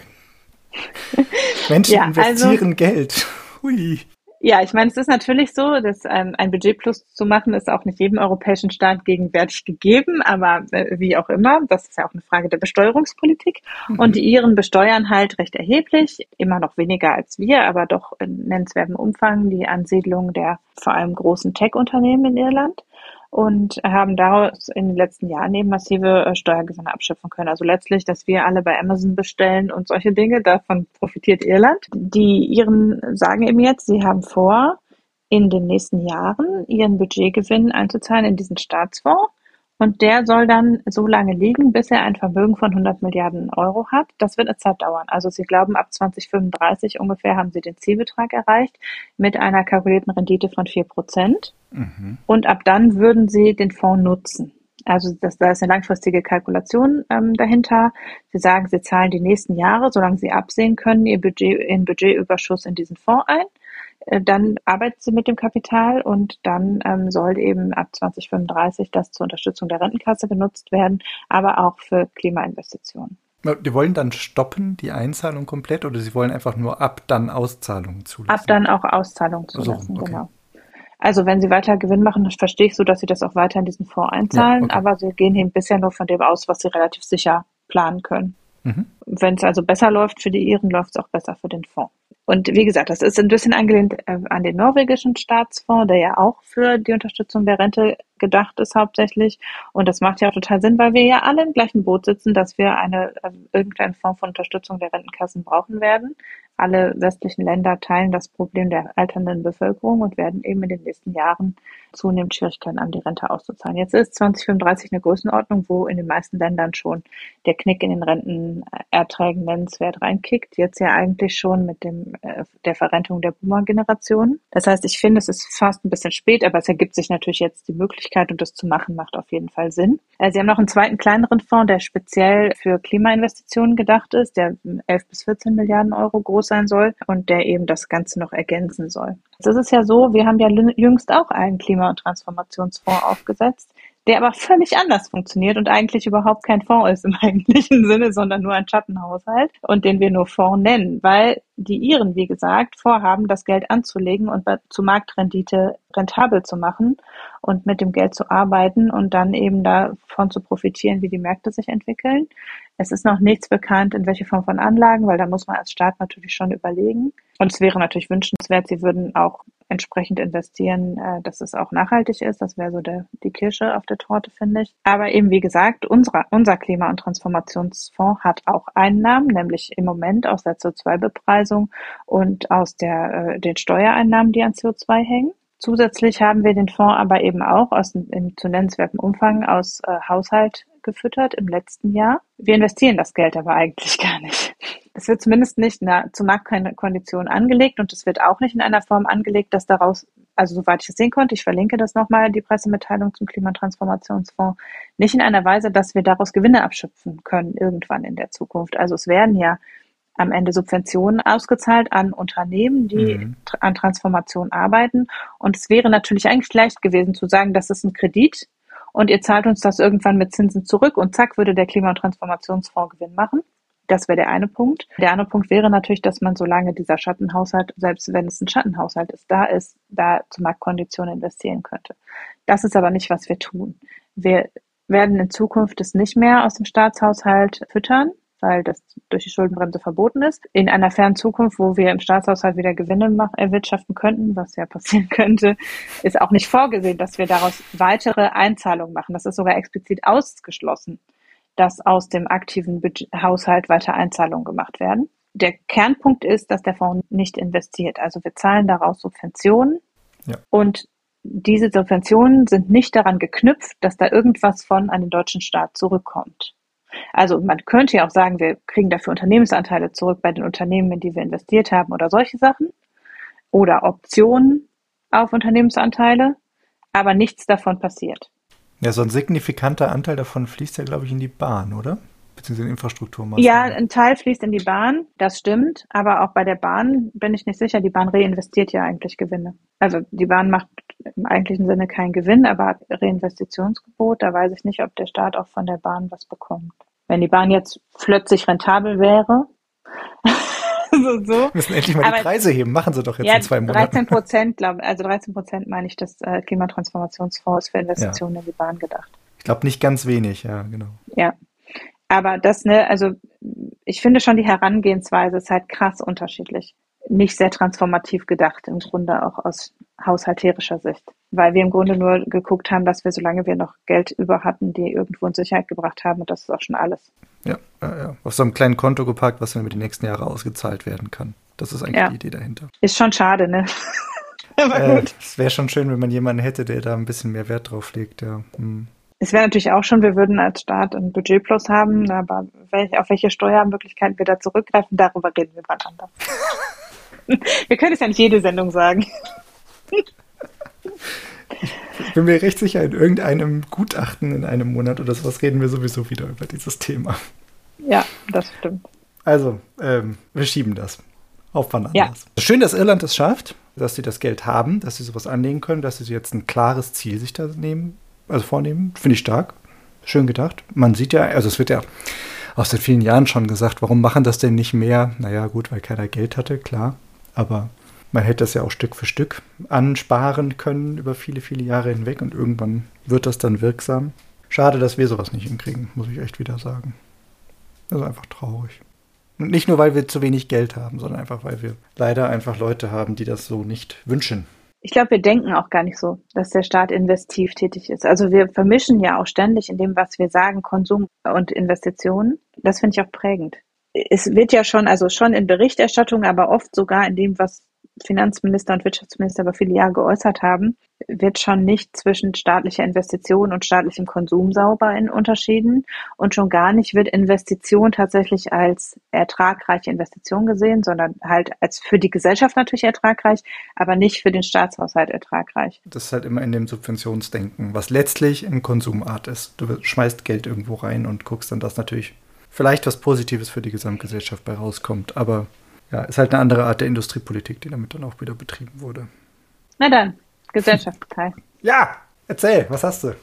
Ich habe was ganz Kleines. Ich verlinke einen Mastodon-Bot, der mich sehr amüsiert hat die letzten Tage. Das ist der Petitionen-Bot. Das ist was? ein Bot auf Mastodon, der einfach stur Links zu Bundestagspetitionen postet und ähm, den Titel der Petition und wie lange man die noch unterschreiben muss und kann und wie viele UnterstützerInnen die haben. Manchmal kommt da was Sinnvolles rum. Also ab und zu zeichne ich mal eine der Petitionen, die da verlinkt werden. In erster Linie lache ich mich aber die ganze Zeit darüber kaputt, zu welchen Themen Leute Petitionen aufmachen und das dann da steht, hat gerade elf UnterstützerInnen oder so. Also es ist gleichzeitig sehr lustig, so wie auch die Sache mit wer schreibt E-Mails an Bundestagsabgeordnete, ist auch das so. Zu welchen total Nischenthemen Leute völlig unbegründet teilweise auch so eine Petition eröffnen. Also ich habe wirklich, man braucht nur einmal am Tag da reinlesen und dann denkt man direkt, ach schön, Deutschland, so ein klein Korinthenkackerland. so, also es ist wirklich lustig. Also was man hier gerade zum Beispiel jetzt äh, sehen kann von vor 17 Stunden ein Post, beispielsweise Einrichtung eines im Internet einsehbaren Lobby-Gesprächsregisters mit einem Link zu der Petition. Finde ich erstmal ja, nicht, ist nicht so, so schlecht. schlecht. Ne? Also wie gesagt, es gibt immer ein paar, die wirklich, die wirklich cool sind. Und dann gibt es sehr viele, die einfach lustig sind man kann da auch, also es ist eine gute Mischung eigentlich aus praktische Politikarbeit wahrnehmen, einfach auch, weil irgendwer muss das ja auch lesen. Jede Petition muss von jemandem aus dem Petitionsausschuss zumindest erwogen werden, auch wenn sie nicht das Quorum erreicht. Das heißt, es macht schon echt viel Arbeit, diese ganzen Petitionen und und hemmen teilweise dann auch ja, also ne, es ist, ist ja auch was, was irgendwie so den Betrieb, den politischen Betrieb irgendwie auffällt dann zum Beispiel. Aber es ist bis ist auch manchmal einfach lustig, ne? Äh, also ich scrolle gerade ein bisschen durch, das meiste sieht ganz gut aus. Das sind Sachen, die man, also zumindest wo ich erstmal reinlesen möchte. Die von heute habe ich noch nicht gelesen. Das sind alles Sachen, die sind sehr Randthemen, das muss man schon sagen, das meiste davon. Also jetzt nicht sowas wie ein Lobbyregister, aber halt hier Erweiterung des fristlosen Kündigungsrechts im Todesfall. Ja, hat wahrscheinlich jemand einen spezifischen Fall gehabt und sich gedacht, das kann doch nicht sein, da muss man eine Petition für raus. So klingt das so ein bisschen. Leistungen aus dem Zusatzversorgungswerk für Arbeitnehmer der Land- und Forstwirtschaft zum Beispiel. Oder angemessenes Gehalt von PartnerInnen für Kindererziehung und Haushaltsführung. Durchaus ein wichtiges Anliegen, aber ob eine Petition da der richtige Weg ist, ich weiß es nicht. Stopp der Einrichtung von Bürgerräten. Das ist eine sehr schöne Petition. Okay. Ja, ist spannend, habe ich noch nie gesehen. Ich muss aber sagen, ich fremdel mal wieder sehr mit dem Avatar, den die diesem Ding gegeben haben. Ja, das stimmt also ist so ein bisschen auch so ein Mastodon-Ding, klar, da sind so ein bisschen so die verrückteren Leute, aber warum muss man so ein Anime-Mädchen mit Puzzleteilen in den Haaren als Klammern irgendwie als Avatar für so eine, für so einen Bot, für so eine Plattform. Ich weiß, es tut nichts zum Inhalt, nee, aber irgendwie sehe ich sowas immer und denke mir, was ist das, warum? Aber ich das, das Banner dort drin. Ich halte ein Schild hoch. Ich bin so sauer. Ich habe sogar ein Schild gebastelt. Das ist ein sehr ja. schönes Banner. Meine Lieblingspetition gestern war Schadenersatz für entstandene Schäden durch verantwortliche Politiker. Das ist so eine nette Idee. uh, Andi Scheuer, arme Sau. Ja. Okay. Cooles Ding, coole Initiative. Habe ich noch nicht gesehen. Werde ich auch mal folgen. Ich befürchte aber, es spammt mir meinen Feed zu. Ich hoffe nicht. Es ist immer einmal am Tag kommt so ein Bunch. Also es ist immer ah, okay. so, gegen Abend kommen dann 20 Dinger und dann ist wieder vorbei. Ja, okay, dann stolpert man da vielleicht einmal drüber und kann vorbeiscrollen. Ja.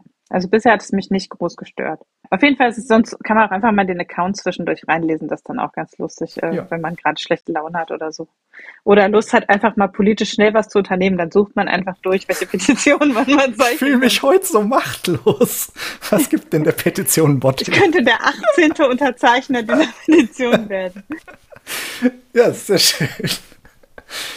Äh, wenn man sich, äh, ja, okay. Ja, cool. Sehr schön. Ich habe auch einen Pick, das ist in eine etwas andere Richtung. Ich habe mal wieder ein PC-Spiel gepickt, und zwar eins von einem kleinen Indie-Studio. Das ist, nennt sich Station to Station. Das ist ein Voxel-Grafikspiel, was super casual, also schön nebenher so ein Gelegenheitsspiel ist. Kleine Levels, es wirkt fast von der Aufmachung ein bisschen wie ein Mobile-Game, ist es aber nicht, gibt es nur auf Steam und auch auf keiner anderen Plattform bisher. Kann mir aber gut vorstellen, dass die das irgendwann mal für iPad etc. rausgeben, weil ich kann mir gut vorstellen, dass das touchmäßig auch gut bedienbar wäre. Man baut ein Schienenstreckennetz in einer kleinen Welt mit so Mini-Aufgaben, ein bisschen Budgetrestriktionen und ein bisschen Ressourcenmanagement. Man muss halt erst die Mine äh, zum Kohleabbau, dann eben die Mine zum Metallabbau und die müssen dann rüber zur Werkstatt und das verbindet man alles und die zwei Städte da wollen auch mit Personen verbunden werden und so. Es klingt jetzt erstmal super stumpf, ist aber so farblich schön gemacht, grafisch schön gemacht, dass das ist nichts für mehrere Stunden Spielspaß, aber so sich für eine halbe Stunde da mal hinsetzen und ein bisschen durchklicken, super knuffig.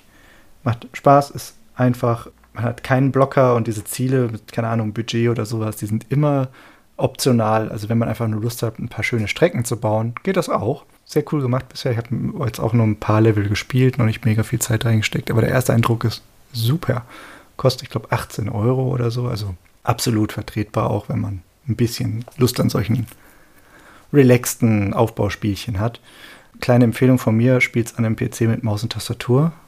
Mindestens mit Maus, am besten mit Tastatur dazu, weil ich habe es probiert auf dem Steam Deck, also mit Controller quasi zu spielen und nach drei bis vier Minuten oder sowas äh, habe ich einen Knoten im Hirn gehabt, wie ich da die Kamera drehe und wie ich dann da die Schienen verlegen muss und noch einen Knotenpunkt einfügen und so.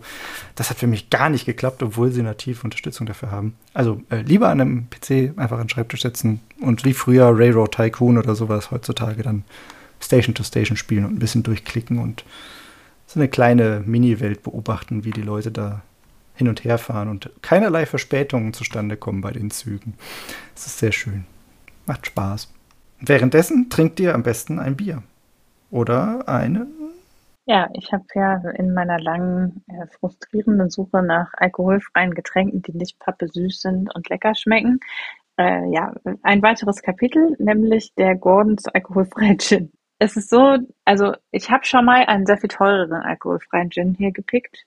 War das der, was, das Wasser mit Gedächtnis?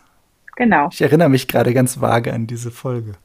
Genau, und das war eben so, dass der war durchaus so teuer, wie ein guter Gin auch sonst ist und war eben ja Wasser, das noch ein bisschen nach Gewürz schmeckte. Und ich muss ehrlich sagen, sehr viel günstigerer alkoholfreier Gin tut es da auch. Das wäre meine Essenz. Also ich habe den Gordons alkoholfreien Gin geschenkt bekommen und habe dann erst so ein bisschen, also ne, Gordons ist ja kein hochqualitativer Gin, wenn man jetzt Gin-Spezialist ist, sondern ist ja so ein, kann man auf einer Party hinstellen für reichlich Gin Tonic. Deshalb hätte ich jetzt gedacht, dass vielleicht auch der alkoholfreie dann eben nur so ziemlich 0815 schmeckt. Hm. Aber ich muss sagen, eben wenn man den Alkohol nicht hat, dann schmeckt man, dann ist es nur ein sehr marginaler Unterschied zwischen sehr teurem alkoholfreien Gin und günstigem alkoholfreien Gin. Hm. Der schmeckt auch nach eben den Gewürzen, die mit im Destillat sind bei Gin und aber natürlich nicht nach Alkohol und entsprechend auch nach Wasser mit Gewürz. Aber mit einem guten Tonic gewischt wird es dann eben doch ein ganz brauchbares Getränk, was eben nicht süß ist. Und das ist schon, wenn man jetzt andere alkoholfreie Longdrinks, da ist halt immer Sirup oder irgendwas drin und die sind immer direkt süß und das ist halt bei alkoholfreiem Gin Tonic nicht so. Und das ist für mich auch der Vorteil, dass man eben was mit Geschmack trinkt, was auch mit Eiswürfeln daherkommt und was eben nicht total pappesüß ist. Hat der Gordons denn so einen, diesen, diesen bitter trockenen Geschmack, den Gin mitbringt? Oder geht das auch komplett verloren? Ja, da ist halt so zitronige Note dran und die macht das so ein bisschen weg quasi. Also mhm. die soll das dann mitnehmen. ja, schmeckt halt ein bisschen nach Zimt und äh, dann eben so ein bisschen nach Wacholder, was halt das Bittere ist. Mhm. Am Gin ist halt Wacholder-Auszug schon drin und dann eben so ein bisschen Leim, das nicht unbedingt sein müsste. Aber ja, insgesamt dann eben kommt es darauf an, dass man ein brauchbares Tonic nimmt. Ich finde den auch ganz lecker mit dem Berry Tonic. Oh. Ja, also es ist halt, ne, der hat halt jetzt nicht einen, also sonst ist es ja so, dass der halt den Geschmack vom Gin total erstickt, wenn man Gin Tonic mit dem Berry Tonic macht oder nur bei sehr speziellen Gins gut passt. Da ist es jetzt so, so schrecklich viel Eigengeschmack hat der alkoholfreie Gin jetzt nicht, den man da rausschmecken möchte, dass das schlimm ist, wenn man das Berry da dran tut. Und das ist dann eine ganz, nochmal eine andere Note. Man kann aber auch ein Stück normales noch einigermaßen ja. ähm, ordentlich schmeckendes Tonic nehmen, dann schmeckt es insgesamt gut. Und wie gesagt, es ist halt, man muss halt nicht 20 Euro ausgeben, sondern die 15 bis 10 Euro für den alkoholfreien von Gordons reichen, finde ich völlig aus. Hm. Wo du gerade Tonic erwähnst, ich würde auch immer bei sowas dann dazu raten, wirklich ein teures zu nehmen. Persönlich bevorzuge ich generell bei allem, auch mit alkoholischem Gin, das Botanical Tonic von Thomas Henry. Mhm. Das hat genau dieses Kräuterige schon mit drin. Ich kann mir gut vorstellen, dass das auch mit einem ja. alkoholfreien Gin dann gut funktioniert. Also ich habe ja sowohl mit Thomas Henry als auch mit Silvertree Tonic schon getrunken. Und eben wie gesagt mit dem Berry, aber auch mit dem Botanical und mit dem normalen Indian Tonic. Und da ist es ein bisschen Geschmackssache, was für ein Tonic man mag, ja. finde ich. Ja, aber, oder, also ob man noch herberes haben will oder ein eher süßliches. Auf jeden Fall sollte es ein gutes Tonic sein, weil natürlich das letztlich der viel vom Geschmack ausmacht dann am Drink am Ende. Tut so oder so. Spart nicht am Tonic. Ja. So teuer sind die Dinger auch nicht. Ja, und so, also man trinkt da jetzt auch nicht fünf Gläser von, ne? An einem Abend. Nee. Also dann würde ich auch an einem Zuckerschock wahrscheinlich umfallen. Ja. Das ist ja dann doch immer recht viel, obwohl es nur so bitter schmeckt. Ist im Kern doch immer noch irgendwie 10 Gramm Zucker. Limo. 100 Milliliter. Ja. Das ist eine Limo. Muss man ein bisschen drauf achten. Aber ich meine, äh, es gibt auch Leute, die schütten sich anderthalb Liter Cola rein, im besten Fall noch ohne Kohlensäure drin und das würde ich auch nicht runterkriegen. Also Geschmäcker sind ja dann doch sehr verschieden. Was ich bevorzuge hingegen sind sehr bittere Getränke generell und auch dann, wenn es ein bisschen Alkohol hat, mag ich es. Und zum Beispiel habe ich, also Eins noch vorweg, ich habe die letzten Monate sehr viel Bier getrunken. Ich war in verschiedensten Gegenden. Ich hatte im Sommer einen kurzen Urlaub in Österreich, da habe ich einiges probiert. Ich hatte im August jetzt einen Urlaub in Schweden und da habe ich so viel durchprobiert und ich habe Listen bis zum geht nicht mehr. Ich war noch mal auf einer Konferenz in Glasgow, da konnte ich auch noch Biere probieren. Also ich könnte jetzt eigentlich drei Folgen jeweils eine Dreiviertelstunde nur über Biersorten reden. Wer das hören möchte, sagt gerne Bescheid. Dann machen wir vielleicht mal eine extra Folge. Also ich habe viel zu viel, als dass ich mich da irgendwie rausentscheiden möchte. Deswegen nehme ich das, was ich letzte Folge mit Marco mal irgendwann angeteasert hatte. Ich hatte, als ich in Österreich war, ein Bier getrunken von der Privatbrauerei Zötler. Die sind aus dem Allgäu, in Rettenberg sitzen die. Und die haben ein Bier namens Heile Welt. Ja, das ist doch ein guter Abschluss. Alleine wegen dem Namen empfehle ich es jedem, einfach das mal zu bestellen, weil man sitzt dann da und du wirst gefragt, was hättest du gerne? Du sagst, ich hätte gern eine heile Welt. Und das ist ein schöner, herzerwärmender Moment. Das Bier an sich war äh, mhm. durchschnittlich, muss ich leider sagen. Es war nichts, was mich total vom Hocker gehauen hat. Schönes Design, cooler Name, aber irgendwie auch nicht schlecht oder so, aber nichts, was mich jetzt in einem Maße abgeholt hätte, wo ich sage, ah, das ist dringend, dass man das in irgendeinem Laden sich mal rausholt. Also passt, kann man machen, aber wie gesagt, alleine die Bestellung an sich macht Spaß.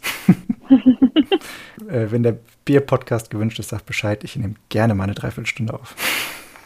Das ist doch ein Angebot. Vielleicht zu Weihnachten könnte man dann noch eine Glühweinfolge machen. Das ist auch nicht schlecht. Aber die, die hast du schon alle durchprobiert, oder? Ich habe die Punsche alle. alle. Ah, Punsches. Achso. Na gut. Letztes Jahr habe ich umfangreiche Punsch-Testungen durchgeführt. Ich dachte, das ja. waren auch Glühweine. Schön war's. Danke für das nette Gespräch, liebe Hanna. Auch sehr vielfältig, finde ich. Ja, wir haben heute wirklich ein bisschen ja, von, von links nach rechts gesprungen. Aber es ging immer um Wirtschaft. Also wir bleiben unseren Themen treu. Immerhin. Danke allen ZuhörerInnen fürs Zuhören und meldet euch gerne, wenn ihr Rückfragen, Kritik oder was zu meckern oder auch loblos werden wollt oder sowas. Dem Fred noch mehr Bier schicken, mir die ultimative Empfehlung für alkoholfreien Wein zukommen lassen. Alles gerne gesehen. Wir bedanken uns herzlich fürs Zuhören und für eure Unterstützung und sagen für heute Tschüss. Tschüss.